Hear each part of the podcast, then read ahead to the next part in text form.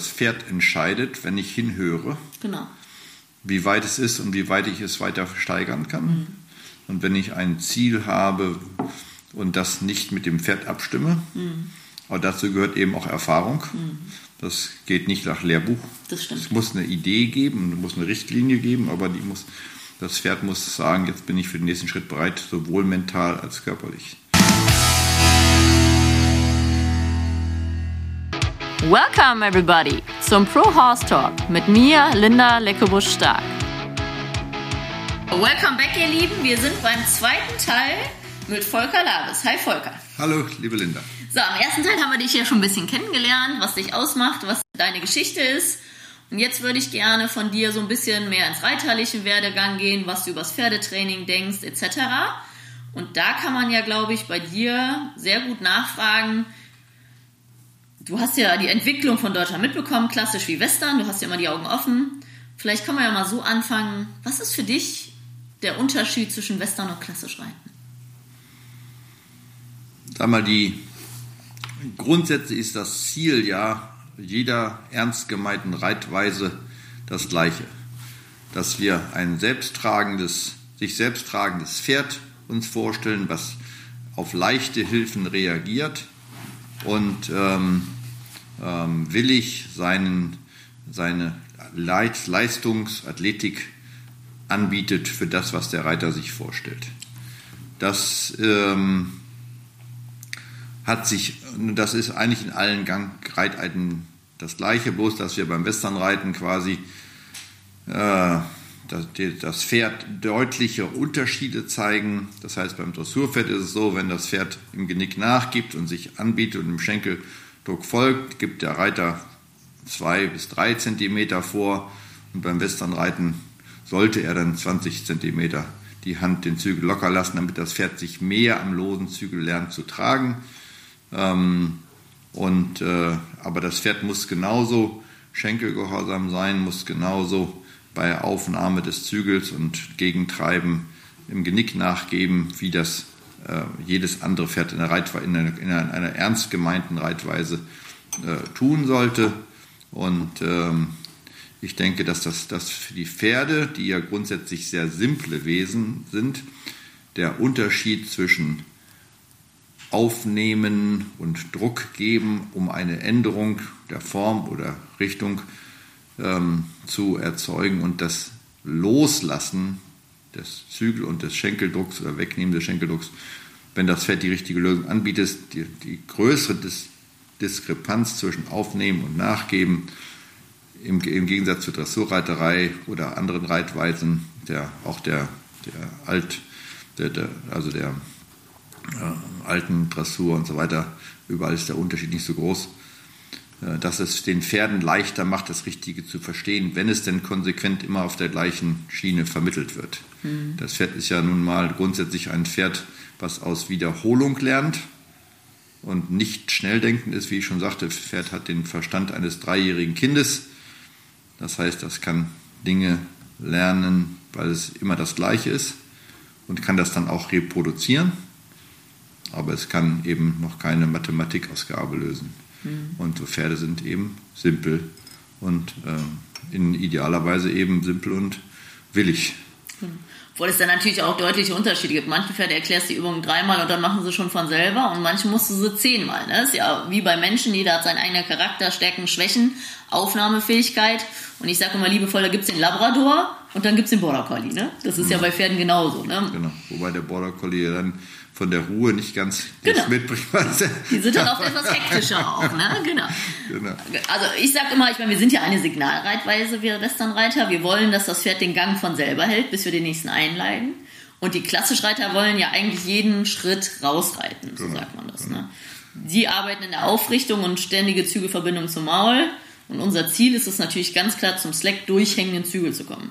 Richtig. Und das muss natürlich von vornherein in der Ausbildung von Anfang an dem Pferd vermittelt werden, aber natürlich muss das Pferd über den aufnehmenden Zügel und treibenden Schenkel ähm, geformt werden, damit es dann endeffektig nach äh, entsprechender Ausbildungszeit lernt, mit dem losen Zügel mhm. so weiterarbeiten zu können. Mhm.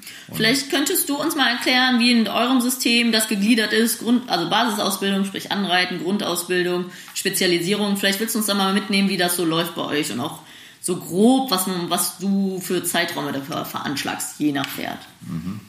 Damals ist es so, die Grundausbildung des Pferdes dauert ähm, im Großen und Ganzen circa diese drei Monate, dass wir ein Pferd bekommen, was versteht, nachzugeben, sowohl auf, auf die aufnehmenden Zügelhilfen als auch auf den äh, entsprechend treibenden eingesetzten Schenkel und ähm, sag mal, in, in Ruhe mit, mit Verstand, mit Form angaloppieren kann. Das heißt, da ist für mich immer der Leitsatz erst Form, dann Funktion. Das heißt, ein Pferd, was nicht in richtiger Form ist, kann die Ausführung auch nicht richtig tun.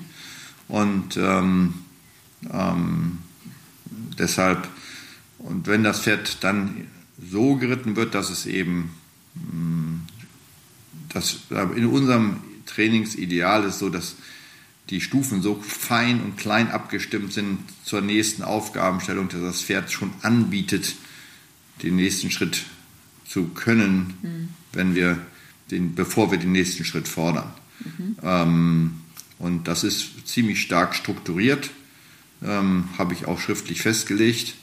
Ähm, Hast du ein Buch? Nein, so, habe okay. ich noch nicht gemacht. Das war, der, das war mein, mein Ansatz für ein Buch mhm. und den gibt es immer noch. Mhm. Irgendwann mal eines Tages vielleicht, wenn die Ansprüche der zeitlichen Betätigung etwas weniger werden. Hast du doch jetzt Zeit für ein bisschen mehr. ja, deswegen bin ich jetzt ja wieder mehr mit Sätteln unterwegs, mhm. damit äh, das Buch noch nicht angefasst werden kann. okay. Aber du hast eine innere Struktur und das ist ja das Haupt, die wichtigste, naja, die, du auch die vermittelst. Auch, die ist auch so vermittelt. Das mhm. heißt uns auch sozusagen, dass die Mitarbeiter die, und die Auszubildenden bei uns im Betrieb kriegen diese äh, Grundstruktur quasi auch schriftlich von mir, mhm. sodass, wenn sie das, dass sie quasi einen Leitfaden haben, mit mhm. dem sie quasi dann auch das Verstehen lernen können, was das Ergebnis oder der, der Fortschritt in der Ausbildung sein soll. Mhm. Ähm, und es äh, war ganz interessant, als Grisha Ludwig damals bei uns war, bekamen wir ein ähm, Video von dem Mike Kiewel, da gibt es ja auch dieses Buch Jungpferde einreiten in Deutsch oder auch äh, Starting Coles in Amerika. Mhm. Und der hat das Video ja sehr, sehr schön beschrieben, wie er die Pferde ausbildet. Mhm. Und ähm, tatsächlich hat sich das in fast allen Bereichen zu dem entwickelt, was wir bis da 1992 wussten mhm. und gemacht haben. Und es mhm. hat sich im Prinzip auch heute, bis heute nicht besonders stark geändert, weil äh, es pferdeorientiert ist und nicht menschenorientiert. Mhm. Das ist aber natürlich so, dass man als Mensch sich dann der Sache auch eingeben muss. Und Vielleicht kannst du nur mal kurz, kurz sagen, was ist dir wichtig, bevor ihr das erste Mal aufsteigt? Oder wann würdet ihr nicht aufsteigen beim jungen Pferd, was ihr anreitet? Was muss es können, damit du sagst, wir reiten das jetzt wirklich an, wir steigen heute auf?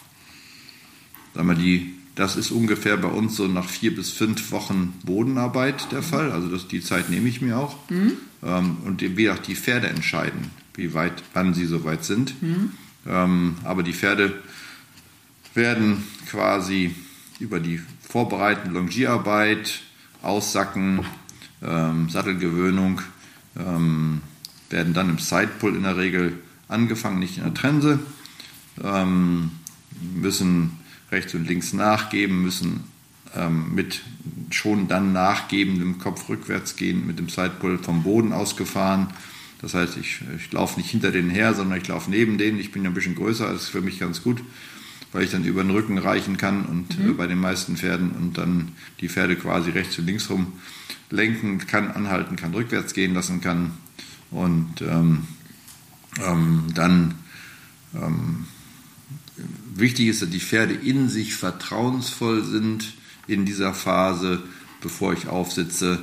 Wenn die ängstlich sind oder hektisch sind, dann äh, ist das Risiko, dass sie so entsprechend dann reagieren, wenn die Reiter drauf sitzt, zu groß. Mhm. Und ähm, sag mal, für Pferde, die sehr auf das, die, die Bewegung auf dem Rücken reagieren, haben wir ähnlich wie Monty Roberts so eine Puppe. Mhm. So ein Dummy, den man draufsetzt. Dummy, den man draufsetzt und dann ähm, heißt bei uns Maria.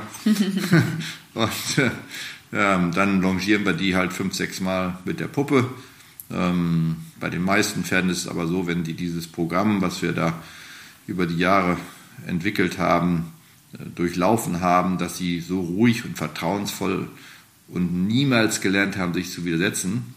Das ist das Entscheidende, weil sie immer so in, den, in der Stufe gesteigert worden sind, dass sie gar keinen Grund hatten, sich zu widersetzen. Ähm, wenn wir uns da draufsetzen, das erste Mal, dann ähm, habe ich immer einen Helfer dabei, der das Pferd erstmal am, am Kopf hält und ähm, dann die ersten zwei, drei, vier Runden führt, bis, bis wir auf dem Pferd alle Wackelmöglichkeiten ausgeschöpft haben. Beine schwenken, Arme wackeln, Klopfen des Pferdes. Also desensibilisieren. Genau. Das habe ich aber vorher alles entsprechend schon vorbereitet, quasi mhm. dann, äh, sodass ich die eigentlich zu 80 Prozent die jungen Pferde beim ersten Mal draufsitzen, Schritt, Trab, Galoppbreite im Roundpen. Mhm. Also auch im Roundpen. Genau, also nur im Roundpen. Die, die sind die ersten fünf, sechs Wochen nur im Roundpen. Genau, weil das hat ja den Vorteil, dass man nicht lenken muss am Anfang. Du kannst dich genau. erstmal ans Reitergewicht gewöhnen, weil ich finde, oft hast du, wenn du vorne zu viel machst, bremst du die, dann musst du wieder treiben und das überfordert das Jungpferd schon unheimlich. Ne? Wir haben halt die super Möglichkeit hier, wir arbeiten viel mit Handpferd, gehen erstmal ins Gelände, ja. weil es einfach dem alten Pferd hinterherläuft brauchen aber ein Handpferd, braucht man einen zweiten Reiter, ein braves Pferd und gutes Gelände. Da ist natürlich der Roundpen. Dann, äh, und dann nehmen wir einen Roundpen und dann gehen wir in die Halle erst. Ne? Wir bauen das auch so. Genau. Ja, sehr schön. Und äh, ja, die, ähm, ein Pferd kann Dinge lernen, aber ähm, es kann eben nicht, wenn, wenn wir es überfordern, zeigt es das durch Flucht und Angst. Und ähm, genauso wie ein Mensch schlecht lernt, wenn er unter Angst ist. Ähm, so ist es eben bei den Pferden noch viel deutlicher. Genau, und da bei den Quartern sieht man halt auch, wenn die überfordert sind, die klemmig sind die oft, finde ich. Gerade die modernen Allrounder. Ne? Also ich finde immer, wenn die rennen, ist das fast ein positives Problem, weil solange sie rennen, bocken sie nicht. Aber diese klemmigen Pferde, die dann immer klemmiger werden, das heißt, sie wollen nicht laufen, die ziehen sich muskulär zusammen und äh, symbolisieren so, dass sie noch ein bisschen überfordert sind, vielleicht körperlich oder mental. Da reiten wir dann mit eher mit Gerte und gucken, dass sie mit Schwung locker arbeiten. Ne? Weil mhm. das beobachte ich viel, dass die modernen Quarter tendenziell gerade im Allround-Bereich eher klemmig wie flott sind. Mhm.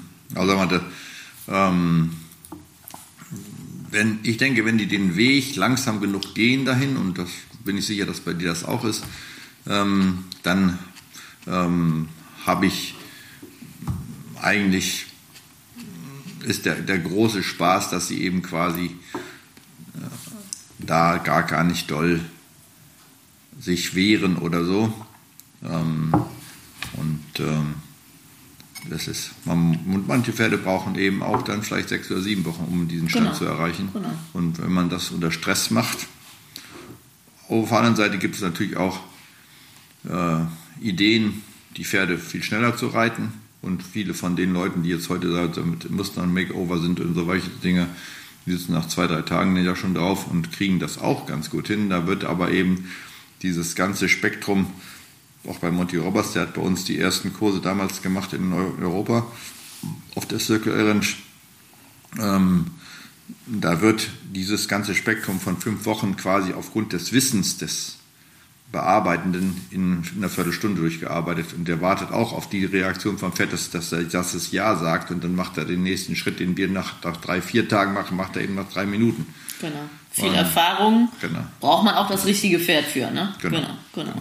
Was würdest du denn sagen? Ich finde oft ist so ein Riesenthema, in welchem Tempo und in welcher Form reite ich das Jungpferd? Sag mal, der Wohlfühlfaktor für das Pferd ist, wenn es locker vorwärts geht. Genau.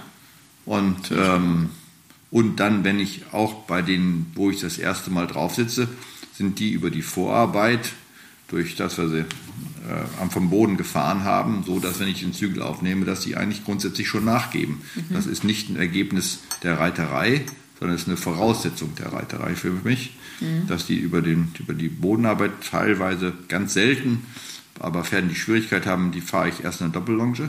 Also mhm. arbeite ich in der Doppellonge, ähm, bevor ich drauf sitze, wenn die Schwierigkeiten haben, im Genick nachzugeben.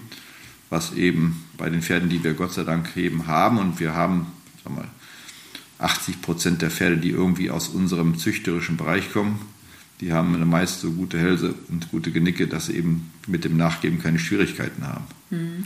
Aber tendenziell lässt du die schon los vorne, weil ich beobachte halt leider, dass viele an ihren Jungpferden schon vorne zu viel rumpitteln, weil ich denke, dass das Pferd sich so ein bisschen ausbalancieren sollte und nicht die ganze Zeit in eine Form gepresst werden muss am Anfang. Das ist, das, also ich denke, das, was, was wir vorhin ja schon besprochen haben, dass die Pferde, wenn sie in der richtigen Form, richtigen Funktion sind, am losen Zügel sind, das äh, erwarte ich genauso vom Jungpferd. Ich will die nicht die ganze Zeit aufgenommen haben, sondern ich, wenn ich eine Veränderung möchte, dann werden sie eben äh, über Schenkel und Gewicht und ergänzende Zügelhilfe dahin geleitet. Mhm. Und sobald sie die Form und Richtung angenommen haben oder Geschwindigkeit, ähm, dann werden sie, müssen sie losgelassen werden.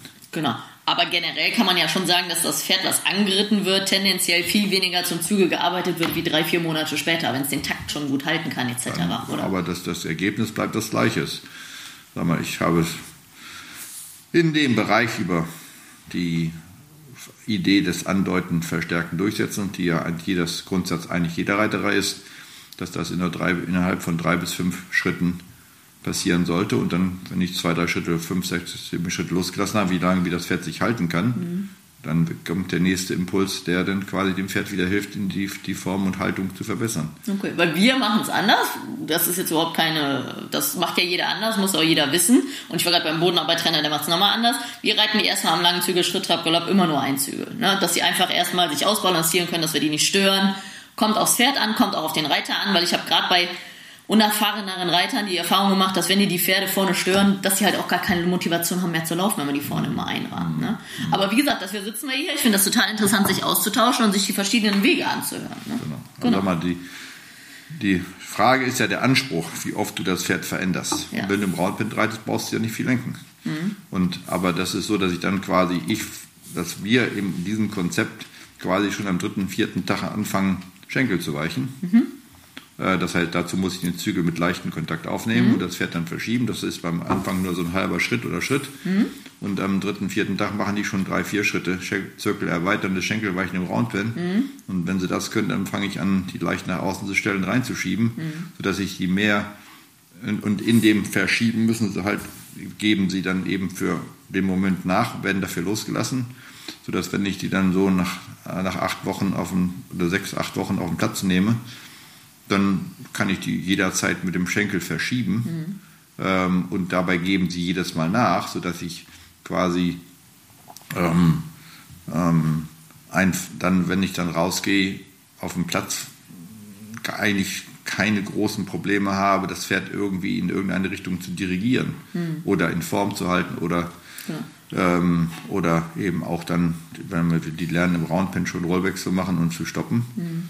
Ähm, das ist dann, das ist dann einfach immer Tages, also die sind, das ist für die ganz normal, es ist jeden Tag Arbeit. Also man kann zusammenfassen, du lässt sie tendenziell vorne in Ruhe, aber wenn du sie aufnimmst, warum auch immer, dann müssen sie auch einmal durchs Genick gehen. Genau. genau. Ne? Ich meine, ist ja auch richtig, weil die sollen ja nicht erst lernen, gegen die Hand zu gehen und irgendwann weg von der Hand, ne? Das verstehe ich vollkommen. Das machen wir ähnlich. Aber wir lassen die halt wirklich erstmal ganz viel in Ruhe.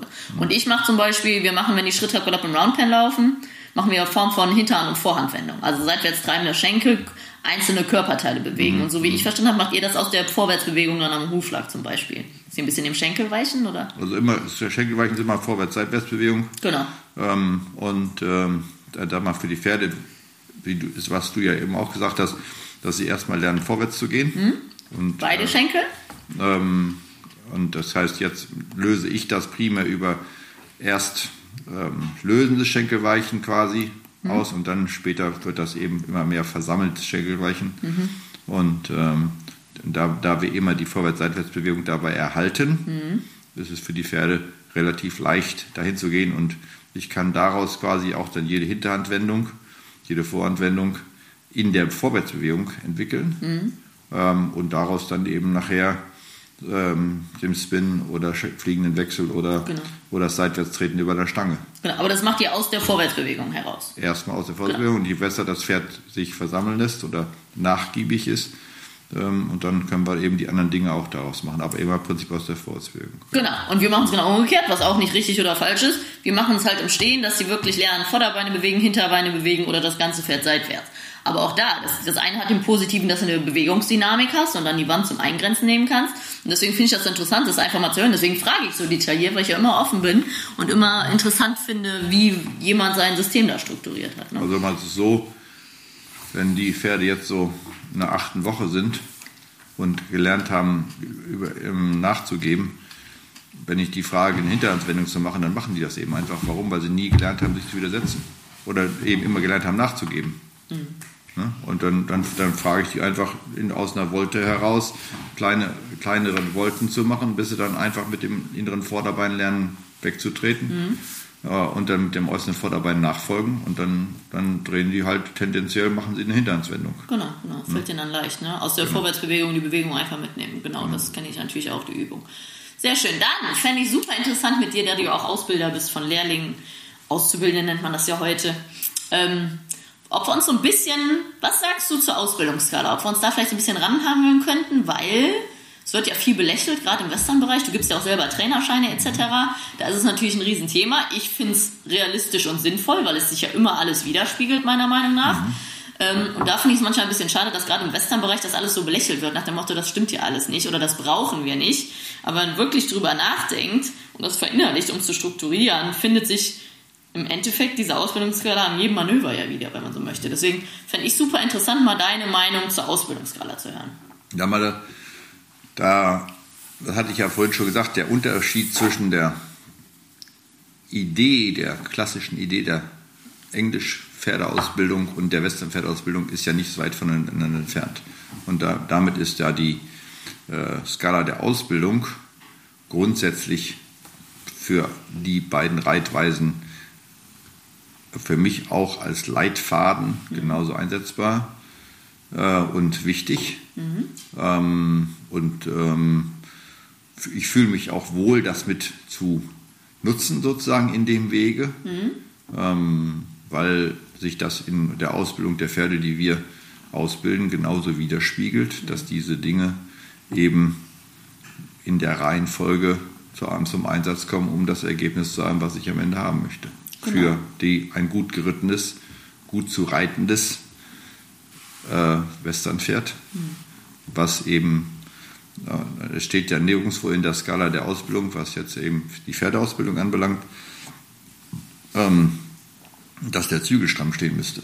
Mhm. Sondern es geht ja nur um die Form des Pferdes, mhm. wie das Pferd sich da präsentiert, bis dann am Ende eben sozusagen in die Versammlung endet. Mhm. Und erstmal eben vorwärts ist. Und da sind wir uns beide einig. Genau, da die Grundausbildung Takt, Losgelassenheit, Nachgiebigkeit, was ja auch ein Riesenteil bei der EWU Jungpferdesache ist, ist ja ganz klar, wie du gesagt hast, sie sollen den Takt halten. Losgelassen heißt ja körperlich wie mental, also genau. muskulär locker genau. und entspannt. Das hängt ja oft zusammen. Verspanntes Pferd macht die Muskeln zu und ein Pferd, was körperlich vielleicht Schmerzen hat oder der Sattel nicht passt, ist dann auch mental sehr angespannt. Ne? Und Nachgiebigkeit empfinde ich halt genau zu den Hilfen. Schenkel, Stimme, auch Stimme. Ne? Also mhm. man kann ja, wenn man Fett longiert, das sollte ja auf die Stimme reagieren. Da muss man nicht immer die Gerte Stimme und Position, genau. Genau. Mhm. Und dann ähm, kommen wir ja, du hast gerade das Thema Versammlungen in den Mund genommen, ist ja ein schwieriges Thema. Steht ja auch gar nicht in unserer Ausbildungsskala. Die ist ja geändert, also die Western-Ausbildungsskala. Das mag sein, aber ich bin halt immer noch genau. old Was bedeutet denn für dich Versammlung? Versammlung ist jetzt bei uns bei den Westernpferden halt ein Pferd, was tatsächlich sich selber tragend am losen Zügel geht und auf Anforderung noch mehr auf Untertritt und die Schulter liftet, bei natürlich konstanter Nachgiebigkeit mhm. und ohne sich auf den Zügel draufzulegen, selbstverständlich, weil sonst könnten wir das gar nicht erreichen. Genau. Aber diese Sache nicht über Hebelgebisse konstruiert wird, sondern tatsächlich, ähm, dass ich erwarte, dass sich quasi jedes fertig ausgebildete Pferd in der Trense jederzeit reiten könnte, weil das tatsächlich die, die Quintessenz ist über der Nachgiebigkeit. Mhm.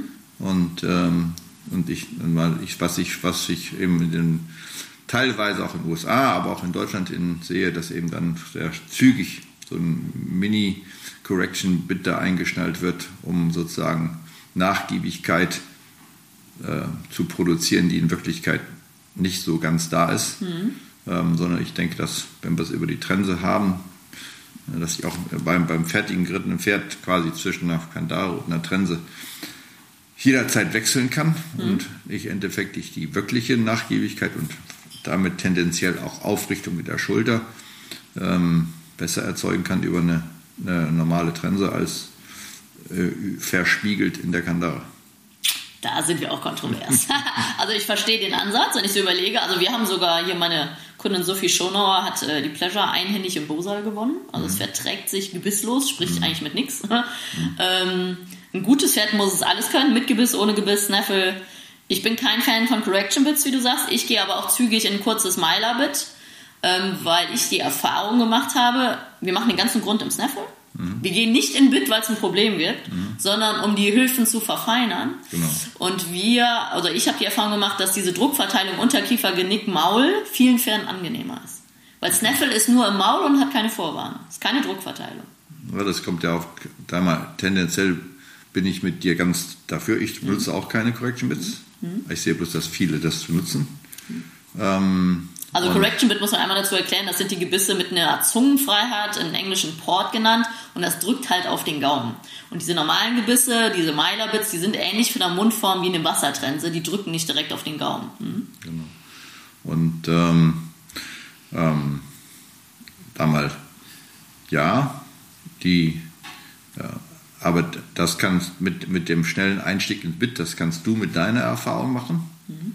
Aber da wir ja nicht alle Reiter so viel Schulung haben wie, und so viel Pferde geritten haben in, in, ihrem Leben, wie du das hast, mhm. ähm, muss der Weg halt auch da simpel für die Reiter bleiben. Das stimmt, das stimmt, ja. das ist richtig. Ne? Genau, aber ich finde halt, dass viele nicht aus dem Snaffle rauskommen und dann nie zum langen Zügel kommen. Weil bei vielen Snaffle-Pferden, gerade bei normalen Reitern, die fallen unheimlich auseinander, sobald die die lang lassen. Ich persönlich empfinde es so, dass sie ein bisschen besser in der Selbsthaltung im Bit sind. Und da rede ich jetzt vom kurzen Bit mit Lederriemen. Ich rede jetzt mhm. nicht vom Correction, nicht vom langen Port, nicht vom langen Anzug, nicht von Kette. Das kann, das, ich mache das schon ziemlich soft, also mit Lederriemen und kurzes, also die Stufen langsam. Aber auch ich habe die Erfahrung, wenn du die dann lang lässt im Snaffle, dass die unheimlich tief und lang dann werden. Gerade die meisten Quarter, die sich dafür so anbieten. Ne? Dass sie dann mir persönlich zu tief und zu lang werden. Und im, Bit habe ich so ein bisschen das Gefühl, dass sie nicht ganz so schnell auseinanderfallen und auch schneller wieder rund werden durch den Hebel. Sobald du die Hand hebst, merken die das ja. Im Snaffle merken sie es natürlich über den Schenkel im Idealfall, aber die merken es ja erst, wenn du ziehst. Ist übertrieben gesagt. Du hast keine Druckverteilung auf Unterkiefer und Genick und keinen Hebel zur Vorwarnung. Dann lade ich dich mal bei Gelegenheit ein, dass wir mal Pferde tauschen. ja. Nee, das ist deswegen, also das ist ja nur meine Erfahrung, jeder andere, deswegen finde ich das so interessant zu hören. Ähm, aber ich finde es halt manchmal schade, dass in Deutschland die Kandare so verpönt ist. Weil es ist ja aus dem klassischen Reiten die böse Kandare, das dürfen nur die S-Dressurreiter. Und ähm, ich sehe halt unheimlich viele Leute, die unheimlich fest am Wassertrense an ihrem Pferd rumzerren. Und wenn das dann gut klappt, im Bit nicht 50 Prozent so viel Druck aufbauen müssen. Und das ja, ist ja eigentlich das, auch schön da stimme, ich, da stimme ich mit dir überein, aber das am Zügel ziehen ist ja reiterlich nicht richtig. Nee, natürlich nicht. Das stimmt. Das, da wollen wir immer von weg. Ne? Also fester ziehen ist nie die Lösung. Ne? Dann, ja. ich, dann fehlt immer der Schenkel oder das Gefühl oder das Timing oder der Impuls. Genau. Das ist vollkommen richtig. Ja, sehr schön. Mhm. Ja, dann hast du gesagt, äh, du bist sogar noch aktiver Turnierreiter, hast du gerade? Ja, also zumindest war ich ja bis, äh, bis äh, letzte äh, ähm, Aachen-Turnier, dies, dies Jahr nicht, aber davor war, bin ich ja nun jedes Jahr auch mit Reitpferden in Aachen gewesen. Mhm. War dann ganz interessant, dass die Leute aus der ersten Stunde dann zu mir kamen und sagen, Labis, du bist der Einzige, der noch hier aus den 80er Jahren auf dem Turnier reitet und ja durchaus auch immer noch vorne mitgeritten bin, so, also, oder in den Halterklassen Pferde zeigen durfte, die dann nach vorne kamen. Mhm. Aber mit dem CL Scotch-Schein ein Hengst, den wir gezogen haben, der ja Rennschreiting Futur die Champion war in Aachen mhm. und ähm, all die Jahre dort äh, sehr erfolgreich sich darstellen konnte mit mir und mit dem Jan zusammen, äh, abwechselnd. Jan hat geritten und ich habe geritten. Ähm, und äh, ja, tatsächlich eben all die alten mhm. Reiter sich zumindest in Aachen nicht mehr haben sehen lassen. Mhm. Ähm, und, äh, ja, First da, Generation kann man sagen. Ne? ähm, ist aber trotzdem so, dass sagen wir, die für mich entscheidend ist eben, dass, wir, dass das Pferd, was da sich zeigt und das ja in den letzten 15 Jahren eigentlich immer aus unserer Zucht war mhm. oder von Kunden, mit, die mit unseren Pferden gezüchtet, gezüchtet haben, ähm, dass wir da die vorstellen konnten und wenn die sich dann so gut präsentieren, dass sie dann auch gegen all die anderen noch gewinnen können oder ganz vorne laufen, mhm. dann ist das natürlich nicht nur für mich reiterlich ein Erfolg, sondern auch für das züchterische Lebenswerk mhm. durchaus dann noch mal eine weitere Bestätigung, die dann die Freude noch viel größer macht. Ja, das sage ich bei meiner Mutter auch immer. Die ist, äh, züchten ja auch schon sehr lange und Caro und ich gelang es dieses Jahr erneut ein Doppelsieg in der Jungpferde mit selbstgezogenen Pferden, was uns vor acht Jahren schon gelang. Und das ist natürlich für meine Mutter und für uns alle toll, weil es ja nicht nur die Pferde, sondern auch die Reiter aus der eigenen Zucht. Ne? Genau, ist ja echt genau. schon was Besonderes, wenn man das alles so mitkreiert hat. Mhm. Und du hast im ersten Teil schon erzählt, dass dir die neue Klasse Ranch Riding sehr am Herzen liegt. Kann man sagen, dass das so ein bisschen deine Lieblingsdisziplin ist? Ja, sie ist zumindest da ja sie den, dem, dem All-Around Quarter Horse am meisten entspricht. Mhm.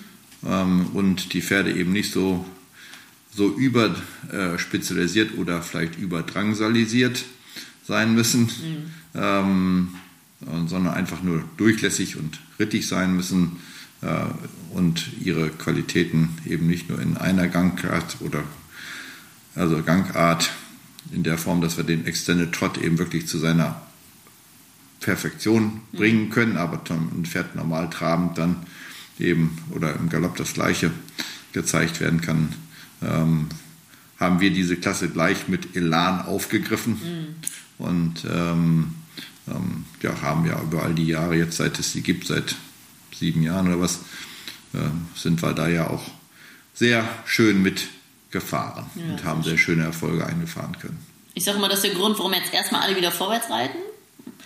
Selbst der normale Trot und Lob ist ja Arbeitstempo wirklich. Genau, ne? Also genau. man möchte irgendwo ankommen.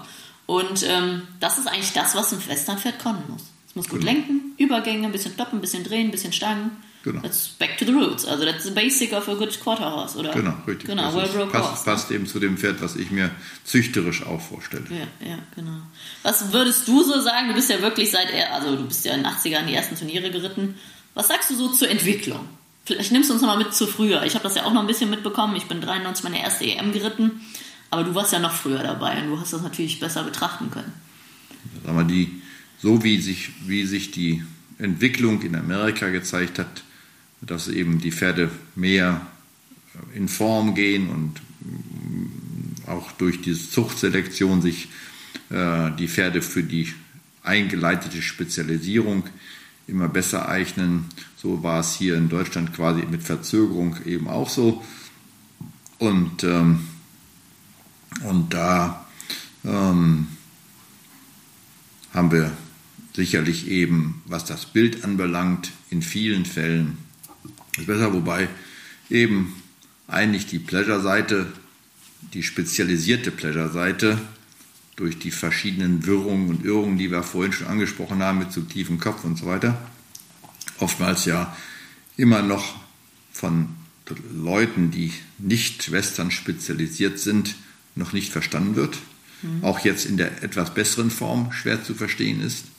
Ähm, ist es sonst insgesamt so, dass ich denke, dass die äh, Qualität der Pferde mit der Qualität der reiterlichen Ausbildung und der, der damit dem Vorstellen ähm, Pferd, besser pferdegerecht geworden ist, als es damals war. Mhm. Also damals hat man ja schon gesagt, dass die Trainingpferde alle mit waagerechter Nasenlinie gestoppt haben. Und ich habe noch Quarterhouse-Journals von der World Show 79, 80 zu Hause.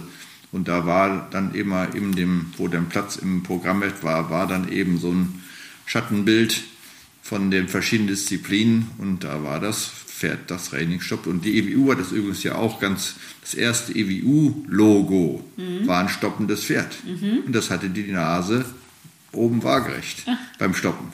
Und jedes Jahr wurde das quasi auch bei der EWU, wurde es in drei Schritten quasi auf das jetzige Maß der Kopf geändert. Ja. Das Pferd blieb mehr oder weniger so, aber der Kopf wurde halt geändert, der Hals wurde entsprechend angepasst, in dem Signet mhm. geändert und so hat sich quasi die ganze Reiterei in allen Bereichen ähm, äh, Western-Reiterei weiterentwickelt und mhm. äh, das ist grundsätzlich ja positiv, wobei halt eben der, Pleasure- und Allround-Bereich ähm, für eine Zeit über das Ziel hinaus geschossen ist, das heißt zu einem negativen pferdischen Bewegungsablauf gekommen ist, das jetzt, das jetzt deutlich in Europa zumindest besser ist als in den USA.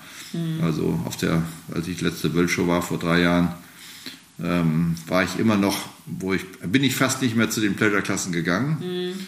Und ähm, vor fünf, sechs Jahren, wo wir drüben waren, wir sind eigentlich jedes Jahr zur World Show gefahren, hat die Kirsten mich auf den Sitz gehalten und wäre ich aufgestanden, hätte Bu geschrien in der Pleasure-Klasse. Mhm. Weil, es, weil es einfach eben einfach, weil der Bewegungsablauf nicht so mehr über, so überkandidelt war und dass die, Genau. die gewinnenden Pferde eigentlich nicht mehr einen pferdischen Bewegungsablauf hatten, einen natürlichen, gefährlichen Bewegungsablauf hatten. Genau, das ist, das ist natürlich so ein bisschen, würde ich sagen, es ist ja amerikanisch angehaucht, weil die Amis neigen dazu, alles zu übertreiben und zu Genau. perfektionieren gefühlt. Richtig, also die genau. Rainer laufen zu tief oder zu rund oder zu eng.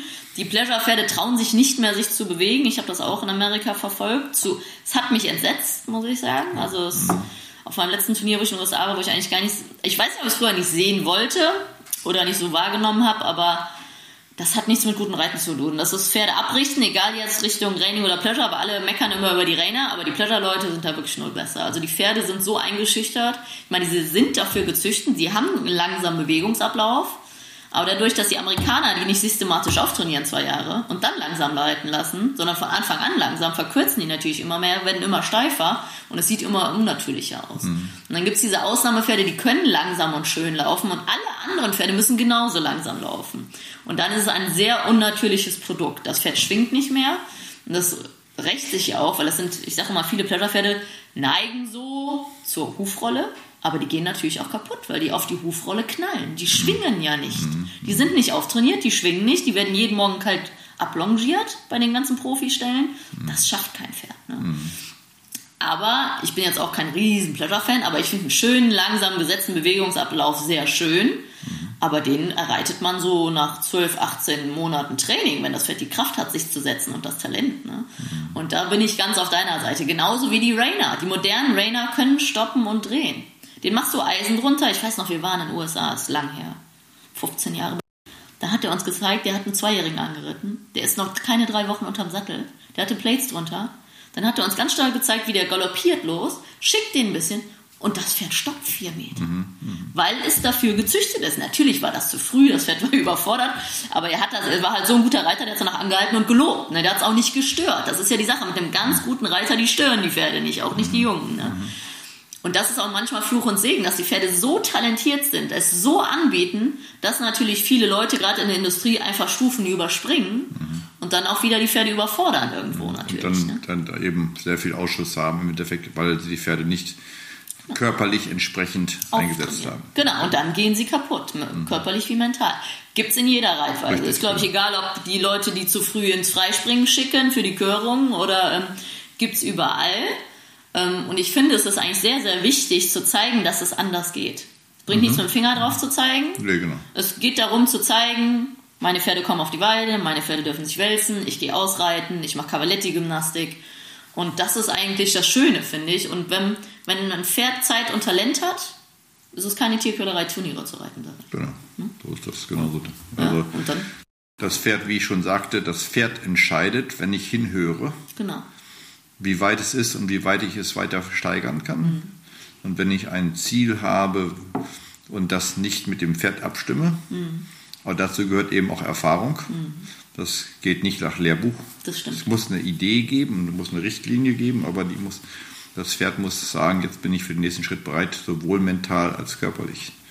Genau. Und das, ähm, ähm, da muss, da ist leider in vielen Fällen halt das, der Geldbeutel oder das Ziel, äh, das zu viel Druck macht, um die Pferde das Körper zu seinem, zu den Möglichkeiten zu entwickeln. Genau, und ich fand es sehr schön, dass du gerade gesagt hast, hinhören, weil man hat natürlich ein Ziel, man hat einen Plan und ich sage immer hinfühlen und dann muss man fühlen, ob das Pferd bereit dafür ist. Natürlich hinhören, hinfühlen meint ja das Gleiche, Genau. aber ich kann zwar vorhaben, dass der theoretisch in drei Monaten vier Galoppstangen kann, aber ich muss erstmal gucken, ob eine klappt. Und dann muss ich gucken, ob zwei klappen. Und wenn eine nicht klappt, dann brauche ich auch nicht drei machen. Mhm. Und dann gibt es ja auch Tage, wo es heute nicht klappt und dann wird es besser und dann höre ich auf und mache es lieber am anderen Tag nochmal. Und das ist, glaube ich, unheimlich viel Erfahrung und Geduld und Gefühl. Ne? Mhm.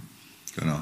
Also man die, die, wie ich schon sagte, die Pferde sind ja vom Wesen her einfach gestrickt, sind ja Pferde, die eben die Tiere lernen aus Wiederholung und nur wenn sie vertrauensvoll sich der Aufgabe stellen, ähm, weil sie nicht überfordert werden, dann haben wir das Ergebnis, was wir uns endeffektlich wünschen können. Hm. Ja, da sind wir ja. Wenn das Pferd entspannt ist, kann das Pferd uns zuhören. Und wir genau. können ihm dann sagen, was wir möchten. Richtig. Sagen, erklären. Aber da haben wir auch wieder das Zuhören. Wenn das Pferd Stress und Angst hat und überfordert, lernt es nicht und hört nicht ja. zu und versteht uns nicht. Ne? Verspannt ne? sich. Und so genau, das ist ja die Kommunikation, egal ob zwischen Menschen oder Tieren. Es muss ein Vertrauen bestehen, man muss sich klar äußern und kommunizieren, damit es bei der anderen Partei richtig ankommt, ob es jetzt mein Reitschüler ist oder das Pferd. Ne? Und dann muss ich aber auch hinfühlen, ob es denn angekommen ist und dann wieder muss ich es ein paar Mal wiederholen. Da bin ich ganz bei dir. Ich finde unheimlich, dass die Wiederholung es macht. Mhm. Zum Beispiel, wenn wir das erstmal diese Hinteranwendung mit den Jungen machen, vielleicht bei dir Schenkelweichen, dann mache ich die, bis die einmal kreuzen, dann gebe ich den 10, 20, 30 Sekunden Pause und mache das gleich wieder. Genau. Wieder ein paar Sekunden Pause, wieder und dann reite ich die Vorwärtsschritt ab und dann kommt erst die andere Seite.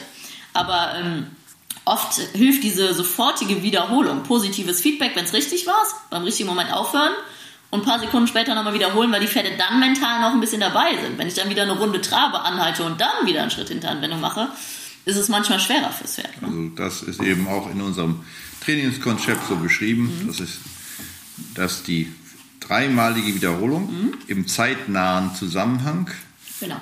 Zur, zum Fort, zu, zu, der Stabilisierung der Wiederholbarkeit mhm. am nächsten, übernächsten Tag führt. Mhm. Das heißt also, das sind, ich denke, da ist unser beider Weg mhm. ganz, ganz ähnlich, ähm, dass eben ich, wenn ich jetzt die Jugendpferde Schenkel weichen lasse und dann vorne rumtreten lasse, ähm, das weil die Pferde eben immer nachgeben, immer der, der Hilfe folgen, weil sie mhm. nie anders gelernt haben. Auch das Gleiche ist, wenn ich eine Frage einen Schritt nach links machen oder wenn ich den ersten Schritt frage, Schenkelweichen zu machen, dann machen sie einen halben Schritt, dann lasse ich sie los. Genau. Und dann für drei, vier Schritte später frage ich sie wieder, dann machen sie schon einen ganzen Schritt und dann, ähm, und dann wenn ich das, wiederhole ich das noch ein drittes Mal und dann lasse ich es aber auch damit sein. Weil es besser sie so gut, weil es jedes Mal besser geworden ist, dann mache ich den nächsten Schritt den gleichen Aufwand und dann geben sie mir schon zwei Schritte. Und dann höre ich natürlich auf und dann frage ich sie aber auch da wieder dreimal. Mhm. Genau. Und dann ähm, haben wir dann fünf, sechs, sieben Tage später kann ich die Schulter verschieben und dann genau. machen sie zwei, einen Schritt nach links mit dem dicken Vorderbein nach ihnen reintreten, dann lasse ich sie gerade ausgehen, äh, auf der Wolte wieder und dann ja. lasse ich sie wieder fragen und dann beim nächsten Mal geben sie mir schon zwei Schritte. Genau. Und, äh, so, Eine Lernkurve quasi. Genau, das was ich als eben schon mal im ersten Teil sagte, Du musst die Pferde schulen und nicht dominieren. Genau. You have to educate them, not dominate them. Hm. Und da ist natürlich auch so ein Punkt, zu finden, wenn es besser geworden ist und aufzuhören. Und dann nicht zu sagen, oh, der hat das jetzt so schnell verstanden, jetzt legen wir gleich eine Schippe drauf. Ne? Das, das ist ja diese dreimalige, mhm. das begrenzt ja diese dauernde Übertrainierung. Mhm. Ne? Wenn, das heißt, das Pferd ist ja, in, es ist ja in, zumindest in der, bei mir in der Meisterprüfung für die Ausbildung der Lehrlinge mhm. auch genauso geschult worden. Mhm. Erst dem Pferd, dem Auszubildenden zeigen, dann den Auszubildenden machen lassen mit Unterstützung und das dritte Mal muss man es ihm alleine machen lassen. Mhm. Und so ist es mit dem Pferdeausbildung eigentlich genauso. Das heißt, die einfache Strickung ist mhm. sinnvoll auf allen Ebenen. Genau, und das ist ja, da kommen wir schon fast zum nächsten Thema, der Ausbilder sein, der Reitlehrer sein. Es geht ja darum, egal ob jetzt den Auszubildenden oder den Reitschüler, das eigene Bild zu vermitteln. Mhm dann sie anzuleiten, die Hilfen zu erklären und dann selber machen zu lassen, Erfahrungen zu sammeln. Ne? Und da ist es natürlich, wie du sagst, manchmal am einfachsten, ihnen das kurz vorzureiten. Dann haben die schon mal das richtige Bild im Kopf. Dann das betreuen und dann selber wiederholen lassen. Ne? Und das finde ich ist eine große Herausforderung, dieses Bild, was ich im Kopf habe. Sagen wir mal, ich habe da drei Pylonen stehen und ich weiß genau, wie das aussehen würde, wenn ich das malen würde. Aber das Bild hat ja mein Schüler nicht, wenn Richtig, er die Aufgabe genau. nicht kennt. Ne? Genau. Was war da so für dich oder was sagst du? Was, was ist die Schwierigkeit oder die Herausforderung mit Schülern oder was macht dir besonders Freude? Hm, sagen wir, auch da ist eben, wie du ja schon sagst, die Struktur entscheidend. Ähm, wenn ich, ich muss die Reiter da abholen, wo sie halt sind. Mhm. Und das ähm, gibt es einmal über deren Artikulation, dass sie mir sagen, was, was sie können und was sie nicht können. Und dann halt, indem, indem sie quasi so eine einfache Aufgabe reiten und dann daraus ein Programm zu entwickeln, wo die Reiter profitieren und äh, das Gefühl von, von besserer Kommunikation mit dem Pferd, also das Ziel der Nachgiebigkeit sicherlich eben als ersten Schritt mhm. äh, erlernen können. Und ähm, so mache ich das eben bei Kursen, wo ich das erste Mal bin, eben auch so, dass ich den Reitern erst einmal quasi auf dem Pferd zeige, äh, welche, was wir als Ziel für, das, für diesen Kurs haben. Mhm. Und ähm, dann können sie das eben viel besser reflektieren und dann auch selber nachreiten. Mhm. Und ähm, das ist egal, ob ich da mal ein Haltertraining mache oder ein, oder ein Reittraining mache. Und egal, ob das Turnierreiter sind oder ob es Anfänger sind oder Reiter, die Freizeitreiter sind. Mhm. Ähm, alle die Reiter wollen ja profitieren von dem, was ich ihnen beibringe. Mhm und ähm, oder was ich da habe lernen dürfen. Mhm. Und so äh, ist das ist der, der Aufbau und deine Erfahrung voll bestätigt, mhm. dass eben nur wenn sie es im, im Kopf haben mhm. und verstehen, dann kann, können sie das dann mit dem Pferd eben auch umsetzen. Ja, es ist ja auch bei uns ähm, koordinativ höchst anspruchsvoll auf das genau. Ne? Man muss ja gucken, was macht das Tier, wie sitze ich, was fühle ich, wo habe ich mehr, wo habe ich weniger Druck, wo muss ich den Schenkel hinlegen. Das sind ja eigentlich, also wenn man mal eine Übung zerlegt, wie viele Hilfen und Signale und Sitzhilfen und Zügelhilfen und Schenkelhilfen in welcher Position, das ist natürlich eine Wiederholung. Das muss auch der Reiter ein paar hundert Mal wiederholen, bis er nicht mal drüber nachdenken muss. Ne?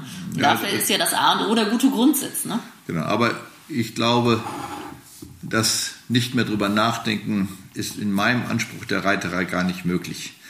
Sondern, ja, sag mal, ich sag mal, definiere mich nicht als guten Reiter, sondern als guten Denker. Das heißt also. ja, aber wenn du eine Wolte reitest, musst du ja nicht mehr drüber nachdenken, wo du sitzt. Ich strukturiere das mhm. jedes Mal. Mhm. Und deswegen glaube ich, kann ich es eben auch gut erklären. Mhm. Ähm, und ähm, ich strukturiere das quasi auch heute noch jedes, jede Seite. Mhm. Ähm, und ähm, ich glaube, davon profitieren die Pferde. Mhm. Und wenn ich das vermitteln kann an die Reiter, dass sie diese Struktur auch für sich finden, werden sie das Reiten schneller lernen. Was du meinst, so bin ich ganz bei deiner Meinung, weil ich sage oft, die Leute reiten eine Wolte und wissen gar nicht warum. Die wissen nicht, wie groß die ist, wie viel das Pferd gestellt oder gebogen ist, ob das Pferd eher raus oder reingeschoben werden soll.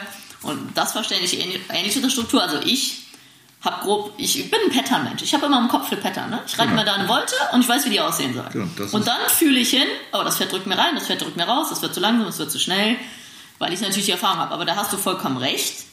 Man muss einen Plan haben, warum man diese Übung macht. Für die nächsten drei Minuten, das reicht. Also nicht eine halbe Stunde. Man genau. muss ja wissen, ich mache jetzt diese Übung, damit ich sagen kann, dem Pferd oder dem Schüler, so soll es aussehen, sowas gut.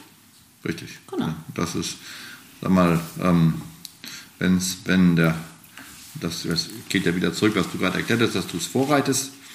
Ähm, und, ähm, aber trotzdem ist es so, dass ähm, die meisten Reiter, wenn sie nicht eine Strukturvorgabe haben, dass sie eben ähm, dass sie das Pferd vorbereiten für die Biegung, mhm. was ich bei mir über Schenkelweich, äh, Schenkelweichartiges Erweitern mache mhm. und dann umsetzen auf die Außenseite und dann das innere Bein öffnen, äußeres Bein dranlegen, dass sie dann auf die Wolte gehen, die sie vorher vorbereitet haben. Mhm. Ähm, wenn, wenn die das nicht so strukturiert ausführen, wird das Pferd sofort zeigen, dass es eben nicht richtig verstanden ist.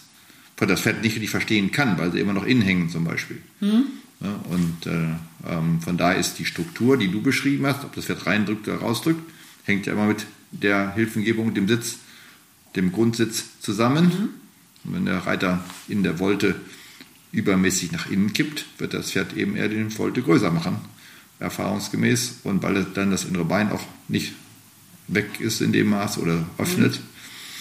Das ist ja ähm, für die Pferde, die Pferde sind ja Gott sei Dank, handeln sie ja folgerichtig, hilfentreu. Das ist immer die Frage, wie das Pferd das gelernt hat. Ne? Das hat äh ja, der Maßstab für mich ist da, was die jungen Pferde mir zeigen. Das stimmt. Wenn die jungen Pferde ähm, alle jungen Pferde, die ich in meinem Leben geritten habe, das ist ja nun über 40 Jahre, von, mhm. vorher habe ich ja noch Reitponys ausgebildet in der ersten Ponyclub-Zeit. Mhm.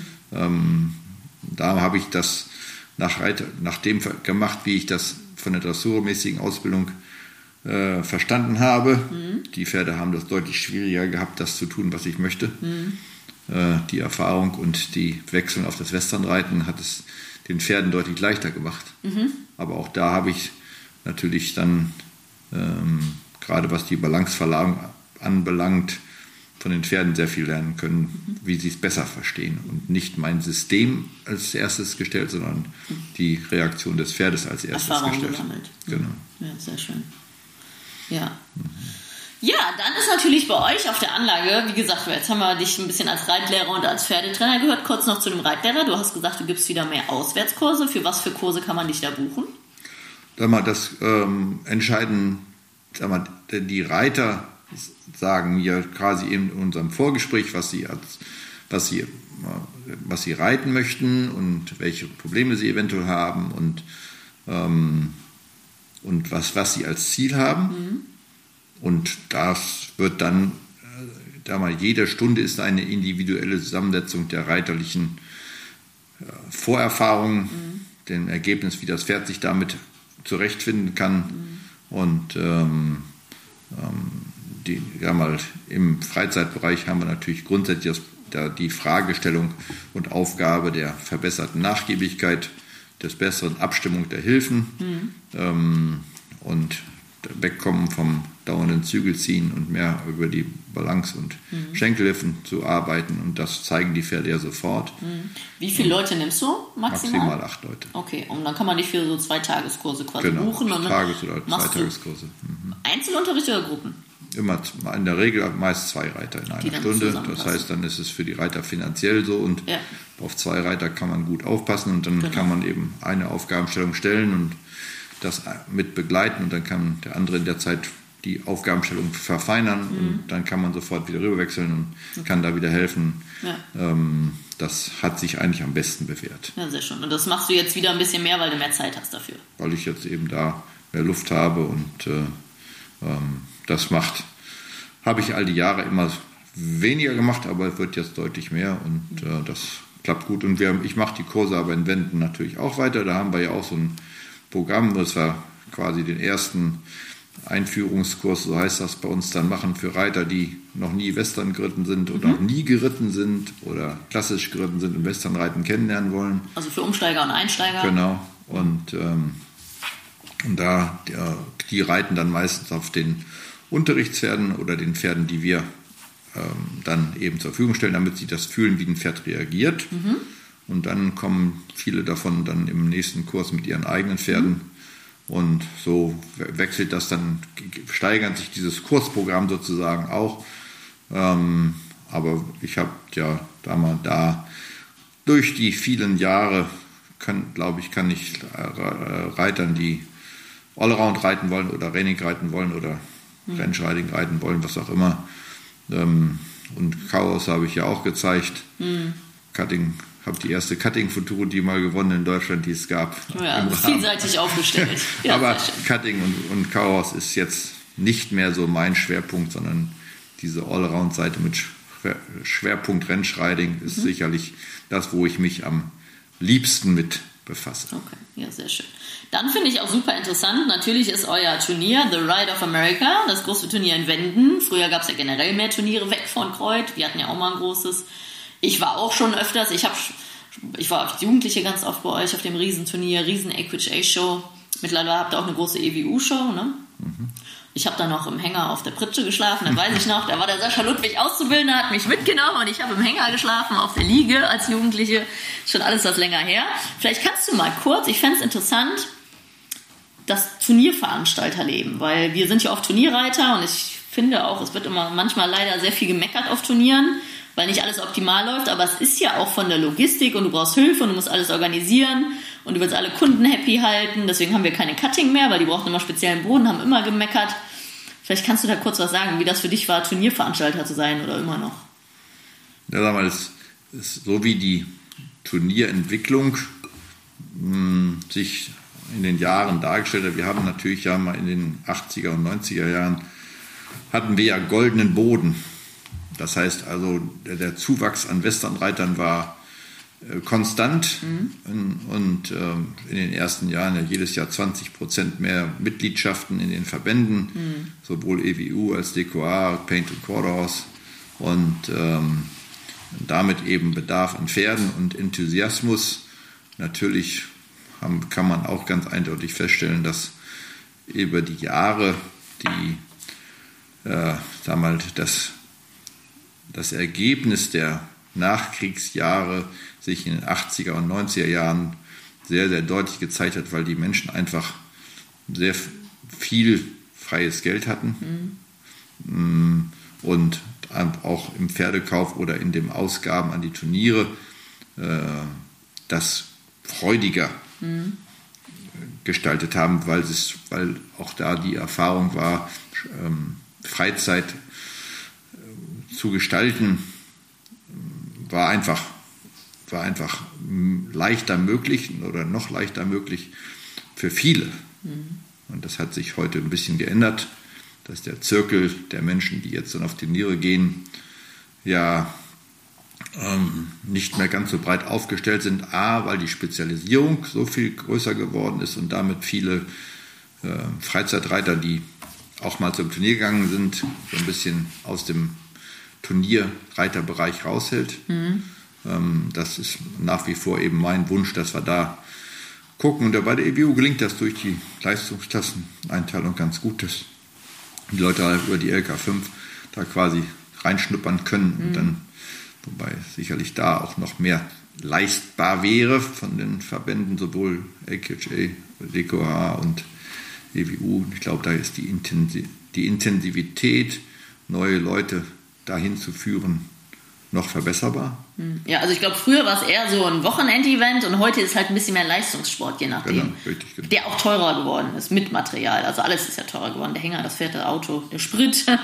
Also früher war es mehr so ein Event und am Wochenende Spaß haben. Ne? Genau, genau. Und dazu gehört ja auch dann in die äh, Turnierentwicklung, dass wir in den 80er Jahren alle abends zusammengesessen haben, noch ein Bierchen oder ein Glas oder ein Wein getrunken haben und miteinander äh, Erfahrungen ausgetauscht haben, was ja heute auf den Turnieren fast nicht mehr vorhanden ist. Das heißt also, jeder zieht sich in sein äh, Hotel oder Camper oder was weiß ich zurück und äh, die Partys. Äh, die, ja, diese gibt es ja nicht mehr. Das immer, damals, das ist, was du ja auch zum Reitoff, da das immer heute noch unser Ziel auch im Reitoff, dass wir den Reitern jeden Abend, den Reitern unabhängig von den Pferden, einen, irgendeine Art sozialen Event bieten. Mhm. Sei es, dass wir Bratwurst, dass der Vorstand Bratwurst bietet oder ein, mhm. eine Cocktailparty ist, mhm. wo alle Reiter sich zusammenfinden können, um eben miteinander diese soziale äh, Beschäftigung mit den anderen Reitern und nicht nur diese isolierte äh, menschliche Seite da haben. Ähm, das äh, macht heute sicherlich Unterschied diese Leistungsstärke und diese nicht mehr so diesen Spaß an der Zusammentreffen. Tatsächlich, also kann ich nur absolut bestätigen. Ich weiß, dass wir früher viel gefeiert haben, aber heutzutage habe ich keine Zeit mehr dazu. Wir sind zum Teil mit acht bis zwölf Pferden auf dem Turnier. Ich bin Dienstleister, ich muss coachen, was ich gerne mache, ich show gerne. Aber ich muss halt funktionieren. Ich habe keine Zeit, den ganzen Abend am Lagerfeuer zu sitzen bis 12 Uhr morgens um 5 Uhr aufzustehen und dann 12 Stunden 150 Prozent zu geben. Ne? Das ist halt ein bisschen dieser Leistungssportfaktor. Ne? Wir wollen Leistung bringen, die Kunden bezahlen dafür zu Recht. Ich möchte die auch bringen, ich habe den Anspruch an mich selber. Ich muss topfit sein, damit ich den Pferden und meinen Schülern helfen kann. Und das ist wirklich schwer zu vereinbaren, hast du leider recht. Also. Naja, das muss ja nicht immer stundenlang gehen. Also es geht einfach darum, dass, ähm, dass da eben nebst dem Reiten auch noch mhm. eben andere Kompetenzen im menschlichen Leben mhm. mit einbringen. Man ja. muss ja nicht immer bis Mitternacht oder bis nach Mitternacht feiern, ähm, aber es ist einfach ähm, diese soziale, menschliche Komponente mit, äh, mit, mit im, im, Sport trotzdem zu erhalten. Das ist für mich immer noch ein Anliegen. Ja, Und ähm, ähm ja, ähm, aber auf den anderen Turnieren, wo ich dann bin, sei es in Aachen oder so, da ist es auch so, dass eben ja, selten was statt. Die, die Kneipe macht sogar schon um 7 Uhr oder 8 Uhr zu.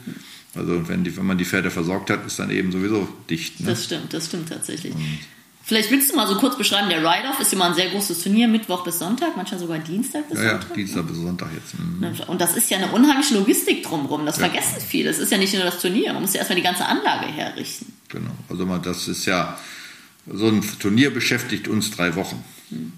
Das heißt, eine Woche Vorbereitung mit zusätzlichen Boxenzelten aufbauen, obwohl wir jetzt immer schon 40 Boxen quasi frei halten für das Turnier.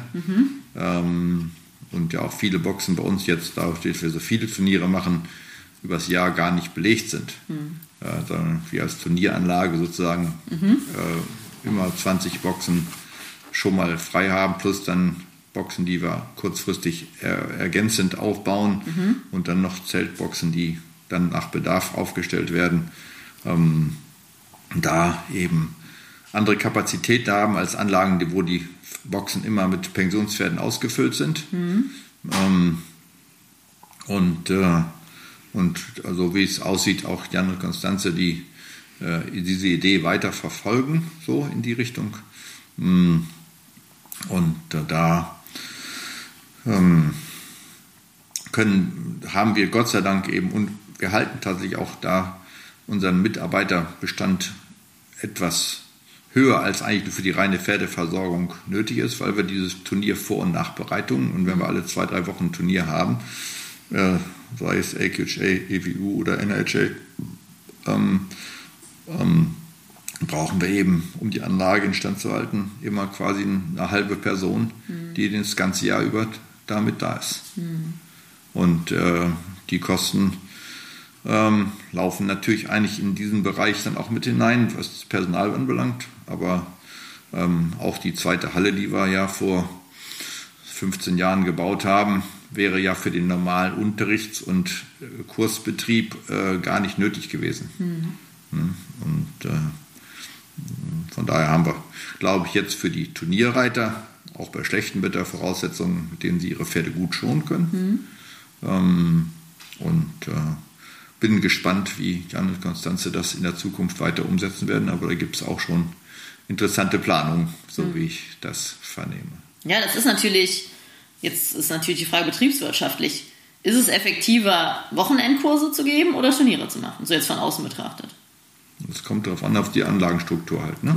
Also grundsätzlich, wenn du, wenn du jetzt ähm, die Kurse, die Kurse geben und die Kurse voll sind, ist natürlich im Prinzip Der Aufwand geringer. geringer. Aber wenn wir jetzt eben quasi 20 oder 30 Boxen oder 40 Boxen an so einem Turnierwochenende vermieten, ist das zumindest betriebswirtschaftlich gleichwertig oder mental entspannter, als wenn du Pensionspferde, die 40 Pensionspferde die ganze Zeit da Und vor allem müssen die Leute ja selber, ne? Also zumindest am Anfang oder währenddessen. Ja, also interessant. Also wir machen es ja einmal im Jahr und wir verdienen nicht wirklich Geld daran, aber wir haben das Turnier auf der eigenen Anlage, die ganzen Kunden können schön mitreiten, wir haben ein schönes Event, das ist auch ein Traditionsturnier, aber wir tun es jetzt eigentlich nicht aus wirtschaftlichen Gründen. Aber man kommt gut raus. Aber es ist nicht so, wie viele da denken, dass man, wir sind halt normaler Pensionsbetrieb, ähm, dass man daran viel Geld verdient oder so. Aber es ist ja eine super schöne Sache und man will ja auch den Sport fördern. Aber da wir ja normaler Betrieb sind, ist das für uns ein Zusatzgeschäft und jetzt nicht ein Hauptgeschäft. Deswegen finde ich es interessant zu hören, dass da sogar Boxen freilasst für die ganzen Turniere. Aber ihr habt auch mehrere. Ne? Naja, aber es ist so, wir haben jetzt ja quasi mindestens alle vier Wochen ein Event und mit den NHA-Turnieren inzwischen noch enger teilweise. Ähm, und von daher ist das jetzt im Prinzip schon ähm, in dem Maße eben ein, ein Schwerpunkt in der betrieblichen Organisation. Und, und sonst können wir auch ja diese zusätzliche halbe Stelle, die wir da quasi einplanen, ähm, gar nicht finanzieren. Genau. Und dann habt ihr noch Kurse jeden Monat. Und also dann haben wir dazwischen noch Kurse, also heißt bei uns eigentlich jedes Wochenende was los Okay. in. Ja. Es gibt eigentlich äh, für mich jetzt als Rentner mehr freie Wochenende als früher. Früher gab es gar keine. Ja, okay. Ja, Wochenende, was ist das? Die Pferdeleute, ne? Auf jeden Fall im Sommer kennt man das noch nicht von März bis Oktober, sag ich immer. Ne? Ja, also da, da wir ja auch was im Winter großteils immer auch noch dort Kurse haben und jetzt ähm, auch vermehrt wieder Kurse haben mit anderen Trainern, ähm, ist das halt Gott das ganze Jahr über Trouble oder Beschäftigung positiverweise gesehen. Ja, ja, sehr schön. Ja, dann ähm, würde ich noch gerne, da du natürlich ein sehr erfahrener Mensch im, in der Sattelszene bist, was ja ein Riesenthema ist. Ihr habt ja, ich weiß, ich habe einen ganz tollen Pleasure damals, ich weiß nicht, ob es einer eurer ersten Pleasure-Sättel war. Ich glaube 2007, den habe ich immer noch. Den habe ich jetzt schwarz gefärbt, der sieht aus wie neu, durch das mhm. Schwarze ja, ne, war ein heller. Mhm. Und irgendwann werden die ein bisschen dunkler. Und 2007 ja, ist ja ein paar Jahre her. Da war ich auch super stolz, endlich. Das war, glaube ich, der erste Pleasure-Sattel in meinem Leben. Den habe ich immer noch, der ist auch top. Also die Circle L Sattery ist bekannt. Du bist auch selber noch aktiv. Mhm. Vielleicht können wir nur so ein paar Grundpfeiler. Das ist ja ein Riesenthema. Was sagst du dazu? Naja, sag mal, es ist so, wir äh, sind jetzt ja seit, ich seit 1980 und mit der Circle Salary seit 1983 äh, in diesem interessanten Metier unterwegs. Mhm. Und ähm, ähm, sag mal, wir haben ja seit 1983 quasi unsere Entwicklung unabhängig von anderen Leuten mit dem eigenen Stempel auf den Sätteln entwickelt. Mhm. Und die, der entscheidende Faktor daran, es muss also einmal, ist der grundsätzliche Faktor der Baum, der in den Sätteln ist. Und wir haben das große Glück gehabt, dass wir A, sehr kompetente Leute in den USA hatten mit der Firma Steel Saddlery. Die Familie baut seit 1870 Sattelbäume mhm. und der jetzige Inhaber ist sehr offen. Mhm ähm, als ich den ersten 8,5er Baum äh, Kammerweite gebaut habe, hat er mir gesagt, ob wir Elefanten satteln wollen.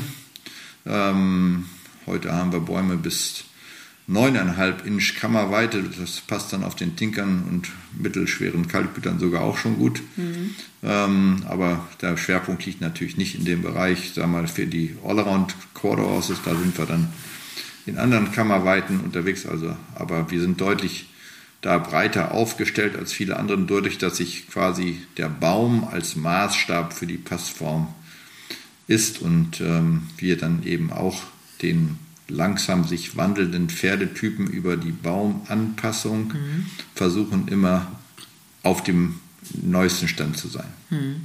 Wie viele ähm, Größen hast du von bis, kann man das so sagen? Also das ja, 9,5 bis 9,5 okay. Inch. In halber. Halb, halb, immer halb in Schritten. Mhm. Ähm, dann gibt es noch Unterschiede in der Kammerwinklung mhm. und dann auch im Schwung. Mhm. Ähm, also die Winklung ist ja das auf dem Widerriss, dieses Dreieck, wenn man genau. das jetzt so stellen möchte. Und der Schwung ist, ob der Sattelbaum gerade verläuft oder eine leichte Wölbung hat, hat, je nach genau. Rücken vom Pferd. Genau, genau. Mhm. Und ähm, damit haben wir quasi eine hohe Chance, ein Pferd nahezu optimal zu besatteln, mhm. wobei so ein Pferd sich ja auch drei, viermal im Jahr wieder durch Futter und Jahreszeit verändert, Muskulatur und Einsatz. Mhm. Ähm, aber wenn man jetzt den Baum tendenziell nicht zu eng wählt, sondern tendenziell vielleicht minimal etwas weiter wählt, genau. hat man über die Anpassung des, der Sattelpad-Dicke mhm. dann die Möglichkeit, jederzeit das Pferd optimal zu seinem Zustand mit dem Sattel zu nutzen. Mhm. Und die Pferde zeigen das ja auch sofort in der Form, wie sie die Schulter nutzen, wie sie die Hinterhand nutzen, in dem Maße dann natürlich im Folge und wie sie sich körperlich halten. Das mhm. heißt also, wir haben das ja ganz oft, dass die Reiter zu uns kommen oder ich, wenn ich zu den, in die Stelle fahre, dass sie sagen, ups, mein Pferd ist ja plötzlich so, so schwungvoll.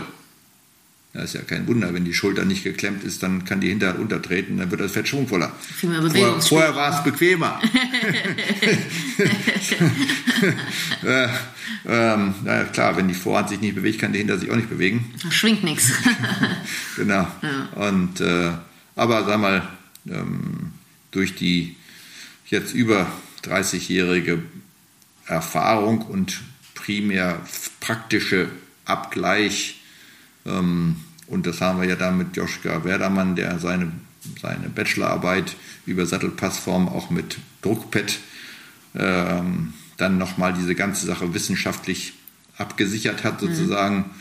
haben wir ähm, da immer wieder, checken wir auch immer wieder, ob das so sich darstellt. Wobei gestern habe ich gerade einen Sattel verkauft und ähm, habe dann ähm, da haben wir zwei verschiedene Kammerweiten, wo das Pferd, wo ich nicht sicher war, haben wir dann ausprobiert. Und die Reiterin, ich habe das sofort gesehen und die Reiterin hat mir das auch sofort bestätigt, dass das Pferd mit dem einen Baum halt besser lief. Mhm. Dann haben wir natürlich den Baum genommen. Mhm. Wenn du jetzt aber nicht diese Vielfalt an Baumauswahl hast mhm. und auch die Sättel an, dann quasi dabei hast, die dieser Vielfalt entspricht, mhm. Dann kann der Reiter und das Pferd das ja gar nicht feststellen. Genau, im Idealfall spürt man ja einen Unterschied. Ne? Also wenn, wenn, wenn ich losfahre, habe ich 35 Sättel am Auto. Mhm. Ähm, und ähm, eben verschiedene Sitzgrößen und verschiedene Kammerweiten, diese, oder mindestens sechs dieser Kammerweiten mhm. ähm, an Bord. Und weil die, die erste Kammerweite mit 6,5 Inch oder was normalerweise als Semi-Quarterbaum bezeichnet wird, die verkaufen wir überhaupt nicht mehr. Aber Full Quarter auch nicht mehr. Die Pferde sind nicht mehr so breit, habe ich gehört, oder? Also sag mal, wir, Full Quarter ist ja sozusagen, diese Begriffe sind ja nicht maß, maßtreu. Das heißt, die, der Begriff ist ja dehnbar. Das heißt, bei einem Sattelhersteller ist das so viel, beim anderen was anders. Ähm, unsere Schritte sind ja eben alle 12 mm, ist eine Kammerweite mehr. Mhm.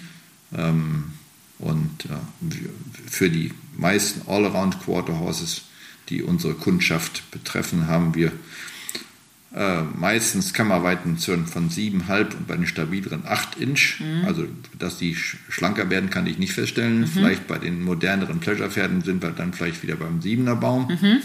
Ähm, aber 6,5er Baum verkaufe ich überhaupt nicht. Und Braucht man Araber oder so. was ganz Dünnes. Ja, ja. also heißt, ähm, die wir, wir finden halt sehr viele ähm, Sättel, die gebaut werden, auch heute noch, dass die einfach zu viel Druck auf die Schulterblattkante machen. Mhm. Und mein Ziel ist, dass die Sättel seitlich am Schulterblatt aufliegen. Also punktuell und deswegen drücken. Und wenn es großflächiger aufliegt, seitlich, ohne seitlich, zu klemmen. Seitlich, mhm. nicht über den Schulterblattkamm liegt. Mhm. Und wenn die Sättel ähm, quasi 6,5 oder 6,3 Viertler Kammerweite sind, dann sind sie einfach eben oftmals über den, äh, aufgrund der engen Kammer mhm.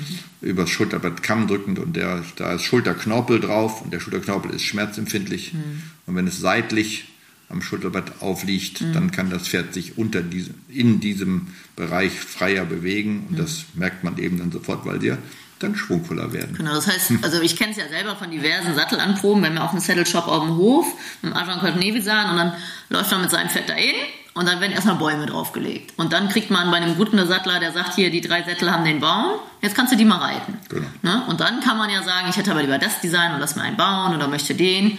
Ähm, und dann kann man ja auch noch, dann gibt es diese ganzen Scans und so, die kann man ja auch dann noch prüfend machen. Aber wir machen es auch so, den Baum drauflegen, erstmal gucken vom Profi. Und im Idealfall ein guter Sattler hat dann ein, zwei Sättel mit diesem Baum da, ob es einem gefallen oder nicht, aber man kann sie ja mal probereiten und fühlen. Ne? Ja, so das ist bei uns das gleiche. Wir haben quasi ähm, sagen wir, in verschiedenen Preiskategorien genau. die Sättel in den verschiedenen Kammerweiten und teilweise unterschiedlichem Schwung an Bord zum Ausprobieren. Ja. Und ähm, entweder kann der Kunde den Sattel dann aus unserem Standardprogramm sofort erwerben und sofort ja. weiterreiten oder er kann sich dann eben das Design dazu wünschen und da sind wir quasi unlimitiert, was der Kunde haben möchte, können wir quasi dann leisten. Nach oben ist alles offen, das ist wie bei der Küche und beim Badezimmer. Guter Vergleich, genau. Mhm. Ja, sehr schön, weil das ist ja wirklich, äh, jetzt mal kurz an der Praxis gesprochen. Ich habe ein Berittpferd. Der, also generell wird das Pferd angeritten und dann brauchst du natürlich einen Sattel, habe ich auf den Fall. Dann kaufen die oft einen gebrauchten Sattel. Ab wann würdest du sagen, wenn das Pferd bei mir ein Beritt ist und regelmäßig geritten wird, ab wann macht es Sinn, von der muskulären und der körperlichen Entwicklung dem Pferd einen Sattel bauen zu lassen. Ja, sag mal, Wann ist es ausgewachsen, deiner Meinung nach? Sag mal, die Entwicklung ist am dynamischsten zwischen drei und fünf Jahren. Was heißt, wir fangen, wir bei uns fangen die Zweijährigen gar nicht an. Mhm. Wir fassen die erst an, wenn die zwei, drei Viertel sind, also im Januar, Februar, wenn die drei werden, dann fangen genauso. wir die Pferde an. Vom ersten ersten. Weil dieses frühe Anreiten davon Babyverkillung, da halte ich nichts von. Ist bei uns genauso. Und ähm, ähm, da mal die dynamische Entwicklung in der körperlichen Entwicklung des Pferdes ist zwischen drei und fünf. Auch beim Quarter, was viele vergessen. Ja, genau. Und äh, dann ab fünf, wenn das Pferd körperlich gut gefüttert worden ist und so weiter, dann, dann sind die von bis, bis 10, 12 relativ stabil, in der, wenn sie nicht verhungert werden oder zu fett gefüttert werden, was dann sich in der, irgendwo dann in der Sattelpassform natürlich auch wieder äußert. Mhm. Wenn sie gut erhalten werden, ist die Form da relativ konstant, sodass ich dann sage, wenn das Pferd 5 ist oder kurz 5, 3, 4, 3 Viertel ist oder was, dann kann man sich mit, damit befassen, was das Pferd sagt, da bauen wir dann gerne einen Sattel, der wirklich dann auch diese lange, lange Zeit überdauert. Ähm, wenn die dann sich körperlich anfangen zu verändern, dass der Rücken weicher wird, was altersgemäß normal ist, dann muss man das Ganze wieder überprüfen mhm. und äh, ähm, dann eventuell eben ein bisschen breiter in der Kammer werden, damit er über den ganzen Rücken aufliegt. Mhm. Aber das ist auch hier die Zeit zwischen 5 und 12 oder wo die Pferde dann auch, wenn sie auf Turnieren gehen oder intensiv genutzt werden, mhm. ähm, dann mit einer voraussichtlich Passform, die sie als Fünfjährige haben, gut auskommen. Okay. Und ja. davor von drei bis fünf haben wir ein bis zwei Kammerweiten, die sich verändern. Die sich verändern. Mhm. Tendenziell zum Breiteren. Immer grundsätzlich zum Breiteren. Genau, und tendenziell raten wir immer, oder sage ich immer, lieber ein bisschen zu breit den Sattel kaufen und ein dickes Pad drunter. Richtig. Wie zu eng. Ne? Ja, Weil dann kann man ja sagen, dann kann man vielleicht sogar eine Kammer überspringen, dass man sagt, der ist gerade zu breit, wir nehmen mal ein extra dickes Pad und wenn er dann breiter wird, nehmen wir ein bisschen normales Pad. Ne? Das ist auch so die gleiche Philosophie, die wir in unserer Sattelanpassung erfahrungsgemäß. Und dann gibt es natürlich Ausnahmen. Es gibt Pferde, die sind mit sechs oder sieben erst fertig. Es gibt Pferde, die sind mit vier, stehen die schon relativ gut da. Ne? Aber ich sag mal, für einen Dreijährigen, natürlich, wenn man die finanziellen Mittel hat, kann man sich auch für einen Dreijährigen einen Sattel bauen lassen. Aber so richtig Sinn macht es, wenn sie grob ausgewachsen sind. Das ist in der Regel so um fünfjährig. Ne? Das, kann man das ist so ja sagen. bei den meisten seriösen Sattelverkäufern gibt es ja so eine Art Jungpferdeprogramm. Genau. Und das heißt, dann wird der Sattelverkäufer den Sattel wieder zurücknehmen, wenn das Pferd sich weiterentwickelt hat. So ist das bei uns auch. Mhm. Wobei das eben nicht auf die drei bis fünf Jungpferdezeite begrenzt ist, sondern wir als die Circle Assetry nimmt den Sattel quasi immer wieder zurück, wenn das Pferd sich verändern sollte. In Zahlung. Oder aber wenn der Reiter sich ein anderes Pferd kauft ja. dann, und das Pferd einen anderen Sattel braucht, dann nehmen wir den auch wieder zurück und geben den passenden Sattel ja. für Reiter und Pferd dann wieder auf den Weg. Also kann man dann immer wieder das weiterentwickeln im positiven Sinne. Genau. Sehr schön, gut. Dann hatten wir ja gerade schon einen Praxistipp quasi für, den, äh, für, den, äh, für die Sattelkäufer. Ähm, Deswegen, wir kommen langsam zum Ende, sonst kommen wir, glaube ich, nie zum Ende. Ich glaube, wir können noch drei Stunden quatschen. ähm, vielleicht so generell, so rückblickend. Ich weiß nicht, ob das jetzt so viel ist, aber ich würde jetzt gerne ein paar verschiedene Tipps von dir hören. Erstmal, hast du einen Tipp an Nachwuchstrainer, an Leute, die sagen, ich will jetzt Pferdetrainer werden? Was deiner Meinung nach ist wichtig zu beachten? Ja, sagen wir grundsätzlich so, ähm, die Pferde auszubilden oder mit diesem Bereich auch dann ein lebenswertes Geld zu verdienen, ist so, dass ich das nur dann tun kann, wenn ich extrem viel Herzblut habe. Das Herzblut muss stärker sein als der Wunsch, ähm, äh, eine geregelte Arbeitszeit zu haben. Und viel Geld zu verdienen. viel Geld zu verdienen. Genau. Das heißt also, ja, ich, ich, ich wünsche ja jedem, dass er sagen wir, ein gutes Auskommen hat. Mhm aber ähm, die, äh, der, der Ertrag aus dem Pferdetraining ist ja grundsätzlich schlecht bezahlt. Hm. Das heißt, wenn wir jetzt sagen wir, zwischen 20 und 25 Euro im Schnitt so für so einen Beritt bekommen, ähm, bleibt ja nach Abzug der Mehrwertsteuer, die für uns gewerbliche ja meistens ist, hm. äh, zwischen 16 und 22 Euro über. Hm. Ähm, wenn wir uns mit dem Pferd dann eine halbe Stunde oder etwas mehr reiterlich befassen. Das ist der Zeitraum, den das Pferd konzentrationsmäßig leisten kann. Und ab und ansatteln mhm.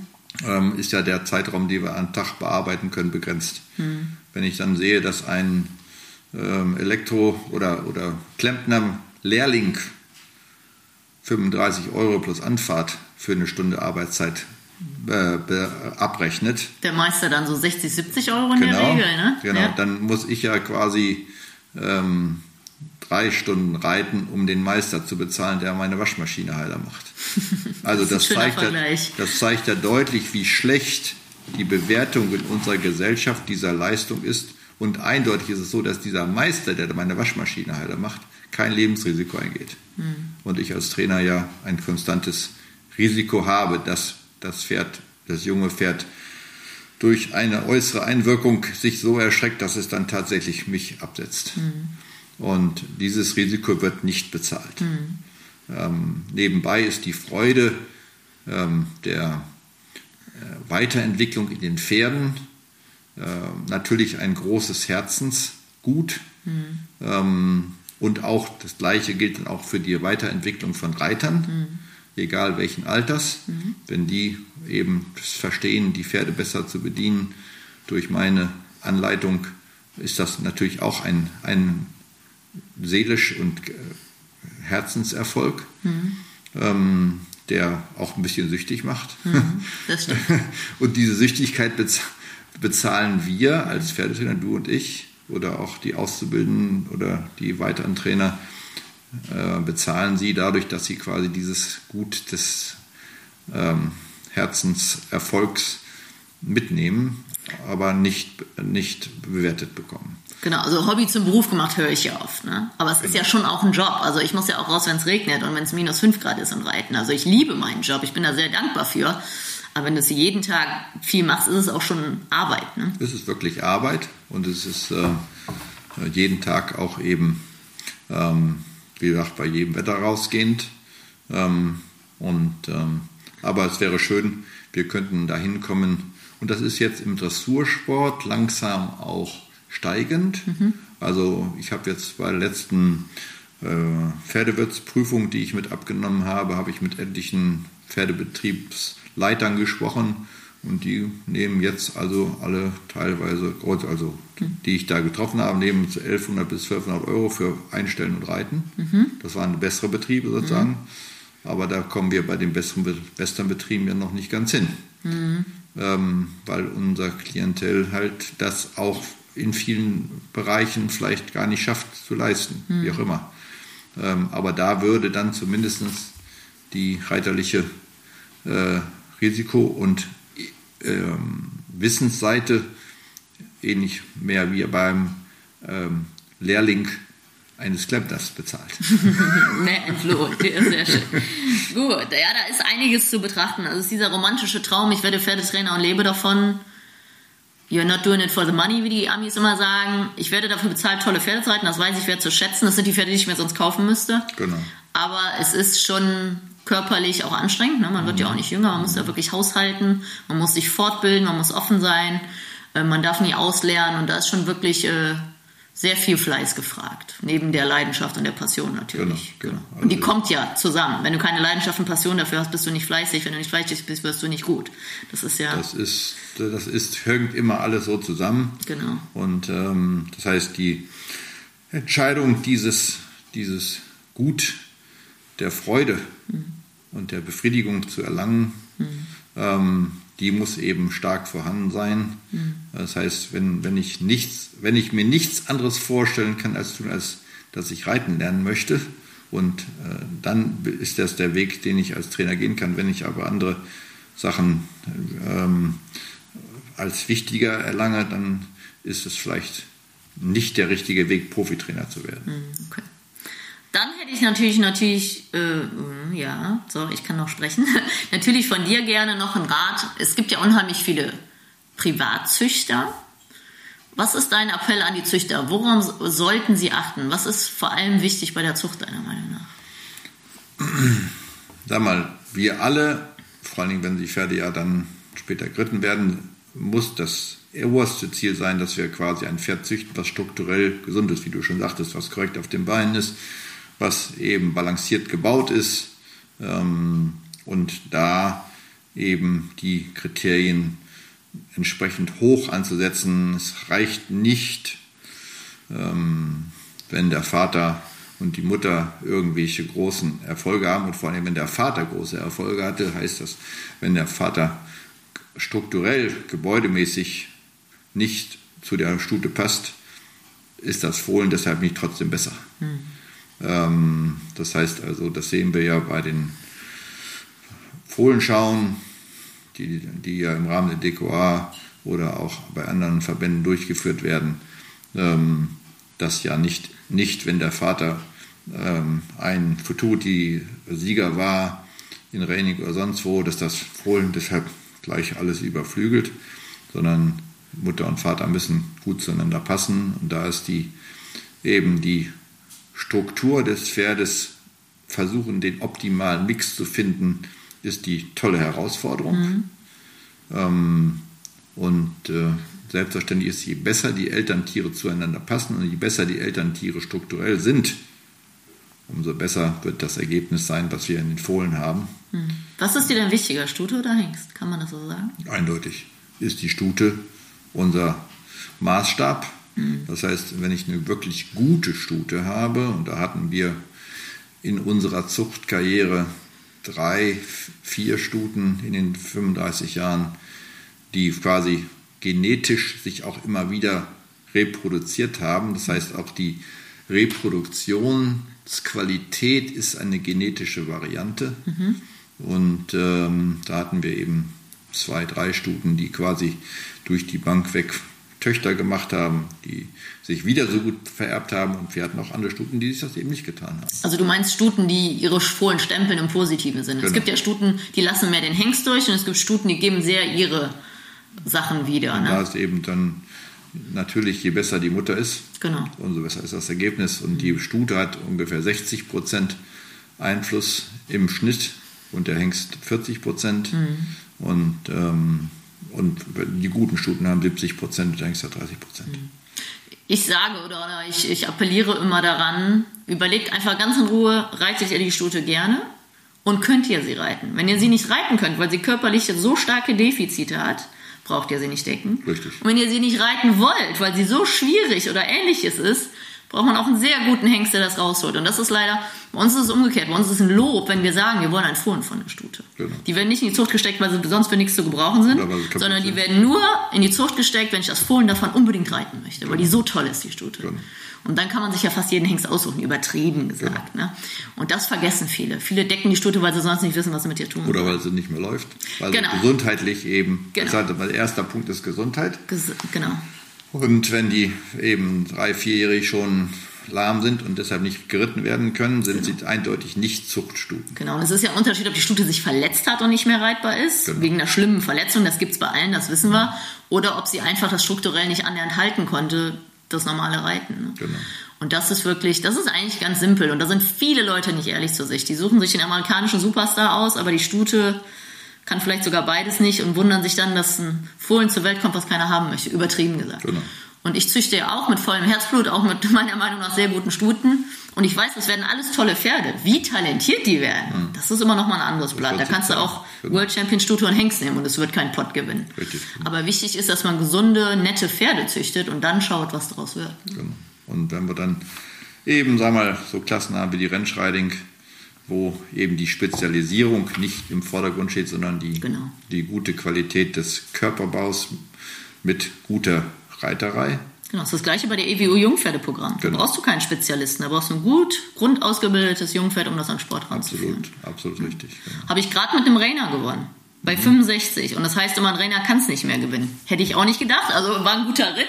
Ich bin auch sehr zufrieden, aber es hieß immer, ja, nur noch die Großen und der ist, glaube ich, 1,51. Ne? Also, wenn das Pferd gut ist, dann erkennen das die Richter an. Ne? Genau.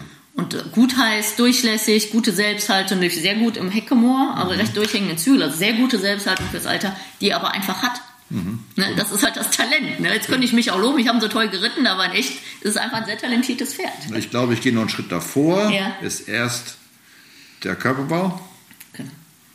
Und dann aus dem Körperbau ergibt sich die Bewegung und dann kommt der Mind ein wichtiges Teil dazu, dass das Pferd das eben auch umsetzen kann, was der Körper ihm erlaubt und dann kommt der Reiter, der das Ganze in die Präsentation gibt. Genau, da hilft natürlich ein erfahrener Turnierreiter, gerade ein Jungpferdeprogramm, der dem Genau. Jungpferde Sicherheit gibt. Ne? Genau, das ist richtig. richtig, das ist ja unser Job. Ähm, und das Pferd nicht stört, wie es so schön heißt. Oder dem Pferd auch mal hilft, dem Jungpferd. Ne? Auf einmal erschreckt sich, was sonst nie tut. Ja, sehr schön. Gut, dann kommen wir zu unseren Abschlussfragen. Ich habe eigentlich die eine Abschlussfrage im ersten Teil vergessen und die hieß, was wollte der Volker als Kind immer werden? Als Kind ähm, war der war der als Kind war ich glaube ich immer schon Landwirt und das bin ich Wie auch von Familie. bin ich vom Herzen heute immer noch ähm, weil ähm, eben mit dem Boden zu arbeiten ist für mich immer noch und das hat sich quasi dann in der in der Zucht ist ja auch sozusagen der Boden der ganzen Reiterei. Der Nährboden. Der Nährboden fortgesetzt. Und ähm, das ist sozusagen auch mein, mein heute noch mein Lebenschor. Hm, okay. Ja, sehr schön. Und, äh, ja, genau. Genau, das ist nämlich die frei- zweite Frage. Was würde der Volker dem kleinen Kind sagen? Aber das hast du damit ja eigentlich beantwortet. Ja. Wobei das eben, sag mal, die landwirtschaftliche Seite zwar zu Hause äh, quasi durch den Vater, der auch Landwirt war, aber wir keinen landwirtschaftlichen Betrieb hatten, zwar sag mal, über die Geflügelzucht, die der Vater betrieben hat und die dann die Pony-Seite hatten wir schon landwirtschaftliche, aber nie die Grundlage eines Hofes. Also kein Ackerbau in dem Nee, Sinne. genau, kein Ackerbau. Und ähm, diese 33 Hektar, die wir jetzt bewirtschaften, ist eben auch nur reines Grünland für unseren Pferdebetrieb in Wenden. Ähm, aber dies, ähm, die Seite war eben schon immer für mich in der Kombination so, dass das mein Lebenschor war. Okay. Ja, dann habe ich noch eine schöne Frage. Wie würdest du gern leben, wenn du ein Pferd wärst? grundsätzlich, mh, sag mal, auf die Erfahrungen, die ich zurückführe, ähm, als Pferd zu leben, wäre sicherlich das Leben auf der Weide das Ziel eines Pferdes, weil das Ziel eines Pferdes ist nicht geritten zu werden, sondern wenn es gut dahin geführt wird, dann tut das Pferd das auch mit Freude.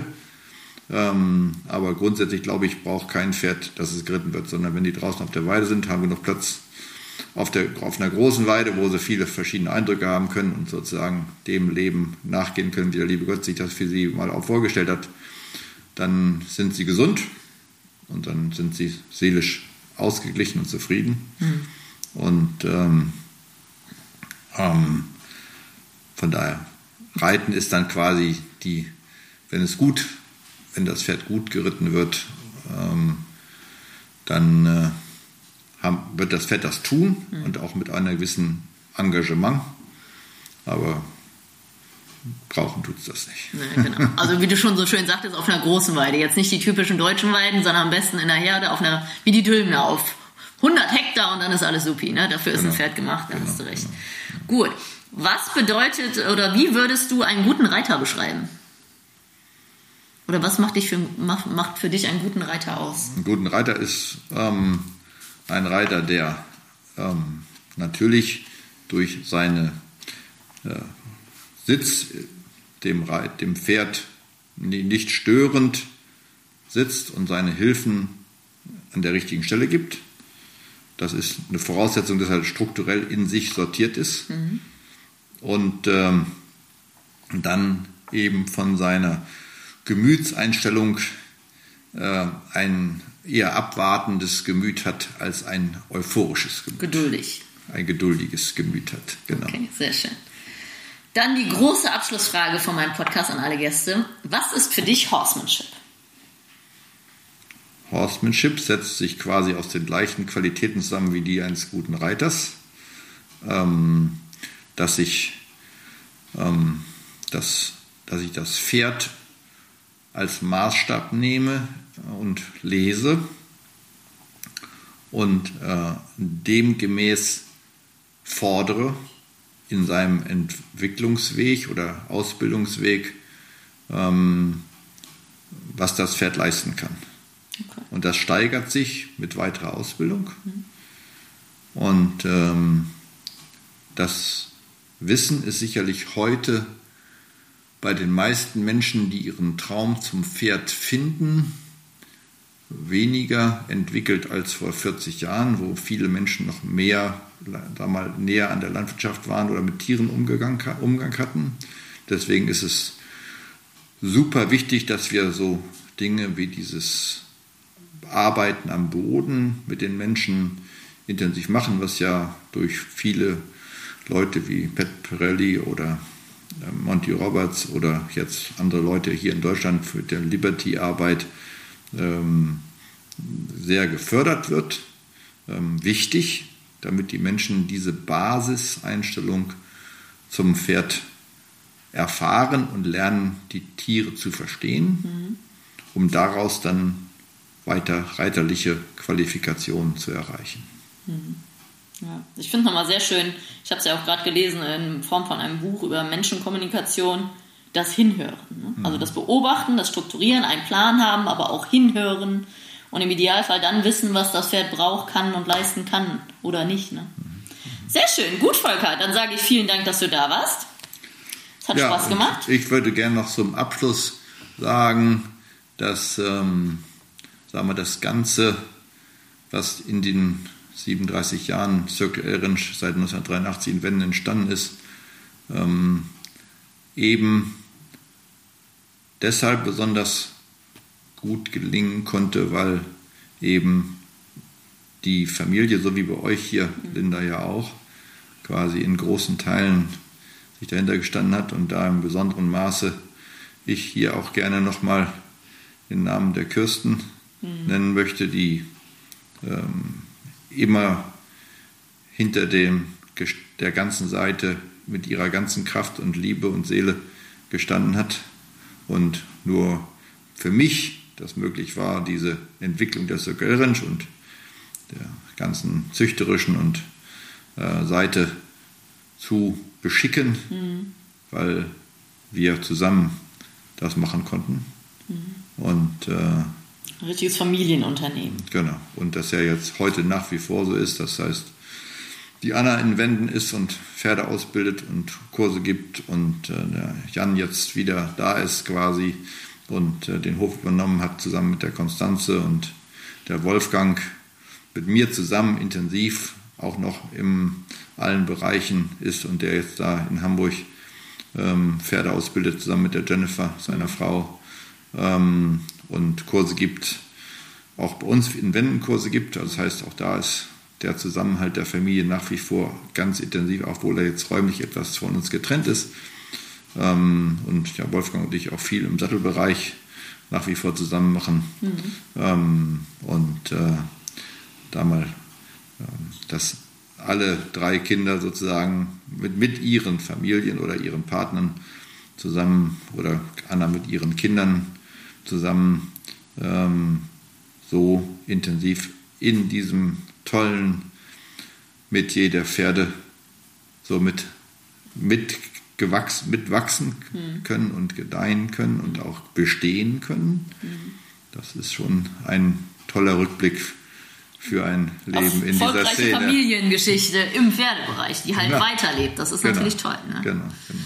Gut, dann waren das perfekte Schlussworte, würde ich sagen. Und vielen Dank für deinen Besuch. Sehr gerne.